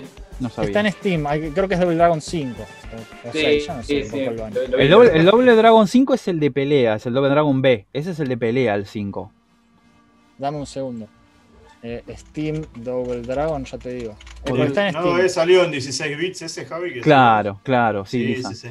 Es el 4 el que está Claro. en Steam, que salió en el año 2017. Mira, O sea, es, eh, o sea, es una mezcla. Y el 5 es el de pelea, pero salió antes que el 4. Es, O es- sea, pasaron del 3 qué raro. al 5. claro. Es un, es un desastre. Había no, no, George no. Lucas. Con la de B. George Lucas seguramente en, en No, había una explicación. La B del Dragon 5 era versus. Tipo Batman B, Superman. Era una, una juego ahí. Bueno, pero ponele ver Double Dragon versus. Era una no pavada. Claro, Una pavada. si sabes que la B es un Eh, 5. Es como cuando claro. salió el Mega Man X y todos se confundían. Sí. Che, pará, y el 7, 8 Y y, el 9, siete, ¿dónde faltaban los otros. Claro. Eso está explicado en, el podcast de Capcom. lo explicamos una vez a eso, lo de los Mega Man. Perfecto. Eh, claro, claro. Así que bueno, creo, ¿alguno quiere agregar algo más sobre Neo Geo? No, ¿Alguno quiere, ¿Alguno quiere regalarme plata a mí? Tampoco no. Así que bueno, muchachos, eh, vamos cerrando. Vamos cerrando el capítulo de hoy. Tal vez haya hecho un poco extenso, pido perdón si fue así. Pero bueno, viste, uno se emociona hablando, el otro, todos estamos en la misma, así que bueno, no pasa nada, está todo bien. Este. mm, Jopo, sí. ¿Querés este, hablar de las redes sociales? De, de Em, Million Start. ¿Dónde te podemos Sí. encontrar, Jopo? ¿Dónde te podemos encontrar? No, es fácil. Eh, Si buscan Mission, Mission Start, como está escrito al principio de todos los niveles de, de Metal Claro. Slug, justamente, eh, comienza la misión, Mission Start. Misión. Eh, estamos en YouTube, es el, pri- el principal canal donde yo meto contenido, porque no, no- no- yo no me enfoco en realidad en el podcast. Hago podcast, pero la mayoría del contenido que hago son videos tipo, hay gameplays, hay, hay tops, hay reviews de juegos, de sagas enteras, cosas así, más guionadas, más elaboradas. Y aparte sí, está el podcast de Mission Start, que es Radio Mission Start. Claro. Eh, ¿Y, y tu canal de personal cuál es? no, el, el personal es Mission Start, pero... Ah, ok, ok. Eh, o sea, eh, casi todo lo, lo hago yo solo. Menos, o sea, a cada tanto viene Abel, que es mi compañero. Eh, y si no, invitados. Eh, pero Claro. siempre, casi siempre yo solo lo, lo de Mission Le, Star. deja- le dejamos un saludo a Abel que, que- Sí, por favor. Que lo queremos hoy, vino, hoy vino a jugar y está re contento con el juego que jugamos. ¿Y el de los que- gameplays? ¿Es un Es canal también- aparte o es No, Million está todo, está todo en Mission Star dividido en Ah, canales. ok, ok, ok. Así Sí, que sí, yo- había yo- entendido como, que, como que era otro canal. nada que ver. No, yo quise juntar. Igual, reproducción, igual- ponele. igual es, igual Claro, es, sí. es una, es, es medio un error, porque diversificás dentro de tu canal a la audiencia. Tendría que hacer un canal para cada cosa, pero no importa, otro día me preocuparé por eso. Ah, Pero está, a, a mí por comodidad me gusta tener todo en el mismo canal. Claro. Y listo, tengo todo junto. Pensás en un solo canal y chao. y, y después Claro. te- y después tenés el, el- el salón de los campeones, tenés, o sea, tenés Sí. la fanpage y tenés el grupo. Y Comentanos. el grupo, el grupo de Mission Start eh, se llama El Salón de los Campeones, está en Facebook. Y ahí comparten de todo, que están, están los veteranos compartiendo sus cosas y están. eh, hay un montón de creadores de contenido. Es como que se creó una comunidad de, de gente que hace cosas y que consume, como de ahí salió eh, Juancito, que Mm. es Juan Manuel que está todo el tiempo, Rui Díaz, un, un montón, un montón de, de seguidores de, de veteranos, de Million Star, de Tac Tac Duken, Último nivel. por dos pesos, último nivel. Eh, es como la familia podcasteril está ahí metida. Entonces, nada, es, es, es como que ahí se juntan bastante. Hay otros grupos que son como grupos hermanos, pero es como que es parte de la comunidad Podcastil. esta que se ha sí. creado, que somos un montón Claro. de grupos que hacen podcast. Está buenísimo. Claro, se creó como un canal de conexión entre todos los grupos de, de gamers, vos y tus amigos, ponele nosotros que somos amigos hace mucho. eh, nos, nos fuimos conectando a través de los podcasts. Como, Claro. como, un, como un lazo, digamos, en, en lugar de estar cada uno separado por su, por su lado. Claro. No, es Una algo comunidad. lindísimo. Hay una comunidad. A mí me encanta, a mí me Eh. encanta, es una red de creadores de contenido. Está buenísimo. Claro, claro, claro. Y Jopo, Y, y- y Turi, que es otra cosa. que es, que es un vago, básicamente. Jopo, comentá. Soy especial. Aprovechá a comentar eh, el- lo del torneo de Flat Out. Así a la gente Ay, se es- puede estoy Bueno, en, en el Salón de los Campeones yo organizo torneos y desafíos. Cada muerte de obispo lo hago, decir, casi nunca hacemos torneos. Pero a veces hay torneos. El año pasado hubo un gran campeonato de Worms Armageddon que estuvo buenísimo. Y ahora, y ahora estoy organizando uno de Flat Out 2, que es el, el juego de carreras que tiene un soundtrack Sí. increíble. Genial. Bueno, eh, Yo me estoy reanoté, haciendo. Perfecto. Eh, estoy haciendo torneo de eso. Estoy viendo quién se anota para ver definir fechas. Así que si se quieren anotar, bienvenidos sean, muchachos. porque cuántas- Bueno, ser, ser, ser. Una fiesta de choques va a ser. ¿Cuánta Está plata hay? ¿Querés describir más o en menos Steam. cómo es? ¿Cómo? ¿Cuánta ¿Está en platita hay? Steam el juego? Perdón. No, qué plata. Hay. Creo que a lo ¿Cómo sumo que? pondré como. A lo sumo como premio pondré para ganar juego de Steam, pero que eso es lo que se suele pasar con los torneos. El premio, yo, mi premio es divertirme con ustedes, muchachos. Bueno. Y si mejor, puedo, y si ojalá- puedo chocarlo a Turi, ese es mi premio. Mejor, boludo. Tenemos que avisar que Turi, Turi tiene en particular siempre buscar el, el lucro a todo lo que hace. En todo lo que él se realiza, le busca el lucro. Gracias, Camu. Gracias. Es muy cierto lo que está diciendo acá. Mo. Yo pensé que te iba a salvar el chabón. No, lo hundió No, más. Lo hundió más fondo. todavía. Como lo queremos a Turi, es. Yo quería saber, a mí me llama la atención el torneo, quería preguntarte si podés escribir brevemente cómo sería el sistema. Yo me anoto y cómo, cómo sigue. Ahí va. No, o sea, eh, definimos ahí una fecha y nos organizamos para. para para, porque son hay, es hasta ocho jugadores que permite, así que si somos ya somos más de ocho, así que hay que hacer como grupos. Yo tengo que organizar todo un, ¿cómo se llama? El fixture, tengo que armar. Tengo, que armar grupos para ver si hacemos eliminatorias. Tengo, con, con Wars Armageddon hicimos eso. Hicimos eliminatorias y después hacíamos batallas eh, por grupos hasta que quedaron dos y se hizo la batalla final y ganó uno y se convirtió en rey, que es Marcos, el rey de los Worms. Ah. Em, pero, le, y- le lavan la ropa chabón. pero bueno, algo parecido supongo que será con esto. Eh, todo- yo todo lo charlo ahí en, en el grupo, es todo a través del grupo. Eh, tipo, charlamos las fechas, cuándo puede cada uno, vemos de coordinar y, y nos Me organizamos. anoto, me anoto. No lo, no lo sé jugar, lo voy a comprar, pero me anoto. ¿eh? Ah, Sí, ni, siquiera lo, ni- ni siquiera lo tenés que comprar porque yo te paso los links para jugar todo de manera legal, ¿eh? porque eh, tipo, eh, yo, yo lo compré en GOG, que es lo mismo que Steam, pero DRM free, no necesitas ningún cliente ni nada, yo lo tengo en GOG, así que yo paso esas cosas, no se preocupen, Ah, ni siquiera lo tienen que comprar, Dale, Ah, dale, bueno, sí, bueno. full. no se preocupen. Buenísimo ese dato. Pero A mí que me interesa solamente el dinero.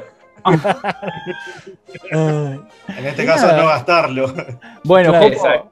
Jopo, Esas, esas eh, son tus redes sociales y de- también se te puede escuchar eh, en formato audio, ¿no? En los podcasts, estás en Spotify. Sí, lo- los, pod- los podcasts están en, en Spotify, en, en, en Evox, que creo que lo voy a abandonar Evox, porque es, eh, es medio rompebolas para subir cosas, porque Mm. todo lo demás lo puedo subir y programar para que se, para que se publique solo. Evox no, Evox tengo que subirlo y publicarlo automáticamente, y siempre Mm. estoy a destiempo Evox con lo demás. Claro. Pero capaz no, capaz lo sigo subiendo, no sé. Pero por ahora estamos en Evox, estamos en Spotify y en YouTube, principalmente en YouTube. Está bien. es Bueno, Jopo, la verdad, otra vez te agradecemos la presencia, el- No, la, por favor. la amabilidad de, de aceptar la invitación. Y bueno, la verdad que estuvo muy copado, che. Estuvo muy Estuvo, bueno, salió muy lindo, me gustó mucho cómo salió el programa, así que gracias a ustedes, Un chicos. cago de risa. ¿eh? Sí. Sí. Así que bueno, vamos cerrando, eh, este, veteranos de, de esta oportunidad. Eh, contanos las redes sociales, Javi. Yo las redes sociales Mm. no tengo idea. Acá el que sabe las redes sociales es Turi. Turi. Bueno, tenemos Facebook, que nos pueden encontrar como ¿Cómo? Los Veteranos Podcast. Veteranos Podcast. Mm, sí. Vamos, Veteranos Podcast. ¿Cómo? Pero pronuncialo bien, Turi. Pronuncia bien podcast. Dije podcast, ¿cómo querés que lo pronuncie? Solamente- Podcast. Es podcast. Podcast. Por la otra vez, Podcast. la otra vez tiraste un bi- Veterans y nada que ver. No sé por qué hablas así. No, dije The. Veteranos Podcast. Algo así sería. Bueno, también nos pueden encontrar en Twitter. ¿Cómo se pronuncia? Twitter. Ah. En, en Twitter es raro porque Podcast. es Veteranos Podcast 1, es la de Twitter. Pero bueno, si Ah, ponen Veteranos va a ah, salir. sí, sale, sale. ah, Podcast 1. Sale Ok, veterano. Veteranos bueno. Podcast 1. Ok, y también nos pueden escuchar en formato audio en las plataformas que va a describir Javier a continuación. Qué cagón, ¿eh? ¿Cómo le se pasa la pelota? No se anima el tipo. Bueno, nos pueden encontrar en todas las eh, plataformas de podcasting, como por ejemplo iBox, estamos. No nos gusta iBox, pero bueno, hay gente que nos escucha en iBox, así que lo vamos a seguir dejando. Estamos en Spotify, que es la, la más escuchada, la principal, y es re cómodo usar Spotify, así que les recomiendo que si nos van a escuchar, vayan a Spotify. Google Podcast. Google Podcast tiene algo muy bueno, también lo recomiendo. Si escuchan, por ejemplo, Veteranos, Mission Star, Último Nivel, lo que tiene Google Podcast es un algoritmo que te recomienda podcasts similares, así que lo recomiendo un montón a Google Podcast. Y después nos pueden escuchar otra vez, no me acuerdo, en la de Apple, en la de Apple. La iTunes se llama? Sí, creo que sí. iTunes, en iTunes. Nos pueden escuchar en iTunes. Después estamos en Pocket Cat, Castbox, en todas las plataformas de audio podcastil. Estamos, gente. Así que nada, Lisan, ya estamos para terminar. Estamos para terminar, así que bueno, gracias a todos los que estuvieron escuchando todo este rato largo. Y bueno, será hasta la próxima, terrícolas. Nosotros somos los veteranos. Yo soy Lisan. Yo soy Javi. Turi. Y Jopo. Jopito. Bueno, Gracias, Jopo. Gracias, No, Jopo, por nos favor. vemos. Suerte. Chau, chau.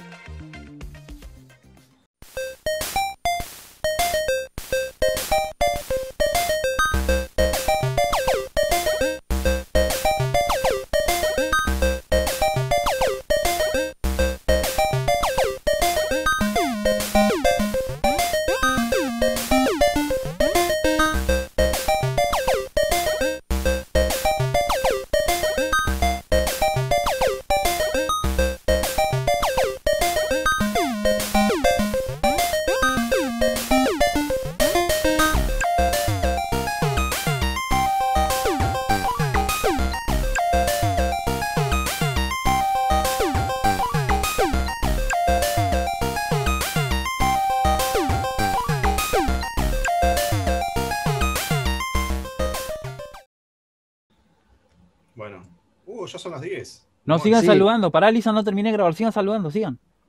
Que si no, no editar. No, boludo. Dale, Lisandro, saludá, Lisandro. Dale. Y nos vamos moviendo las cabezas. No paren de saludar, dale. Eso de cha cha cha. Eso lo hacía Giordano, en el programa de Giordano en realidad. Ah, ¿en serio? ¿Era real eso? Era real, boludo. Giordano terminaba el programa de él en Canal 7, o sea, más deprimente que Canal 7 y Giordano imposible. Terminaban el desfile de las modelos ahí en el piso y terminaba el programa y el chabón decía, bueno, y nos vamos moviendo la cabeza. Se alejaba la cámara un poco y estaban... No, era verdad. Sí, boludo.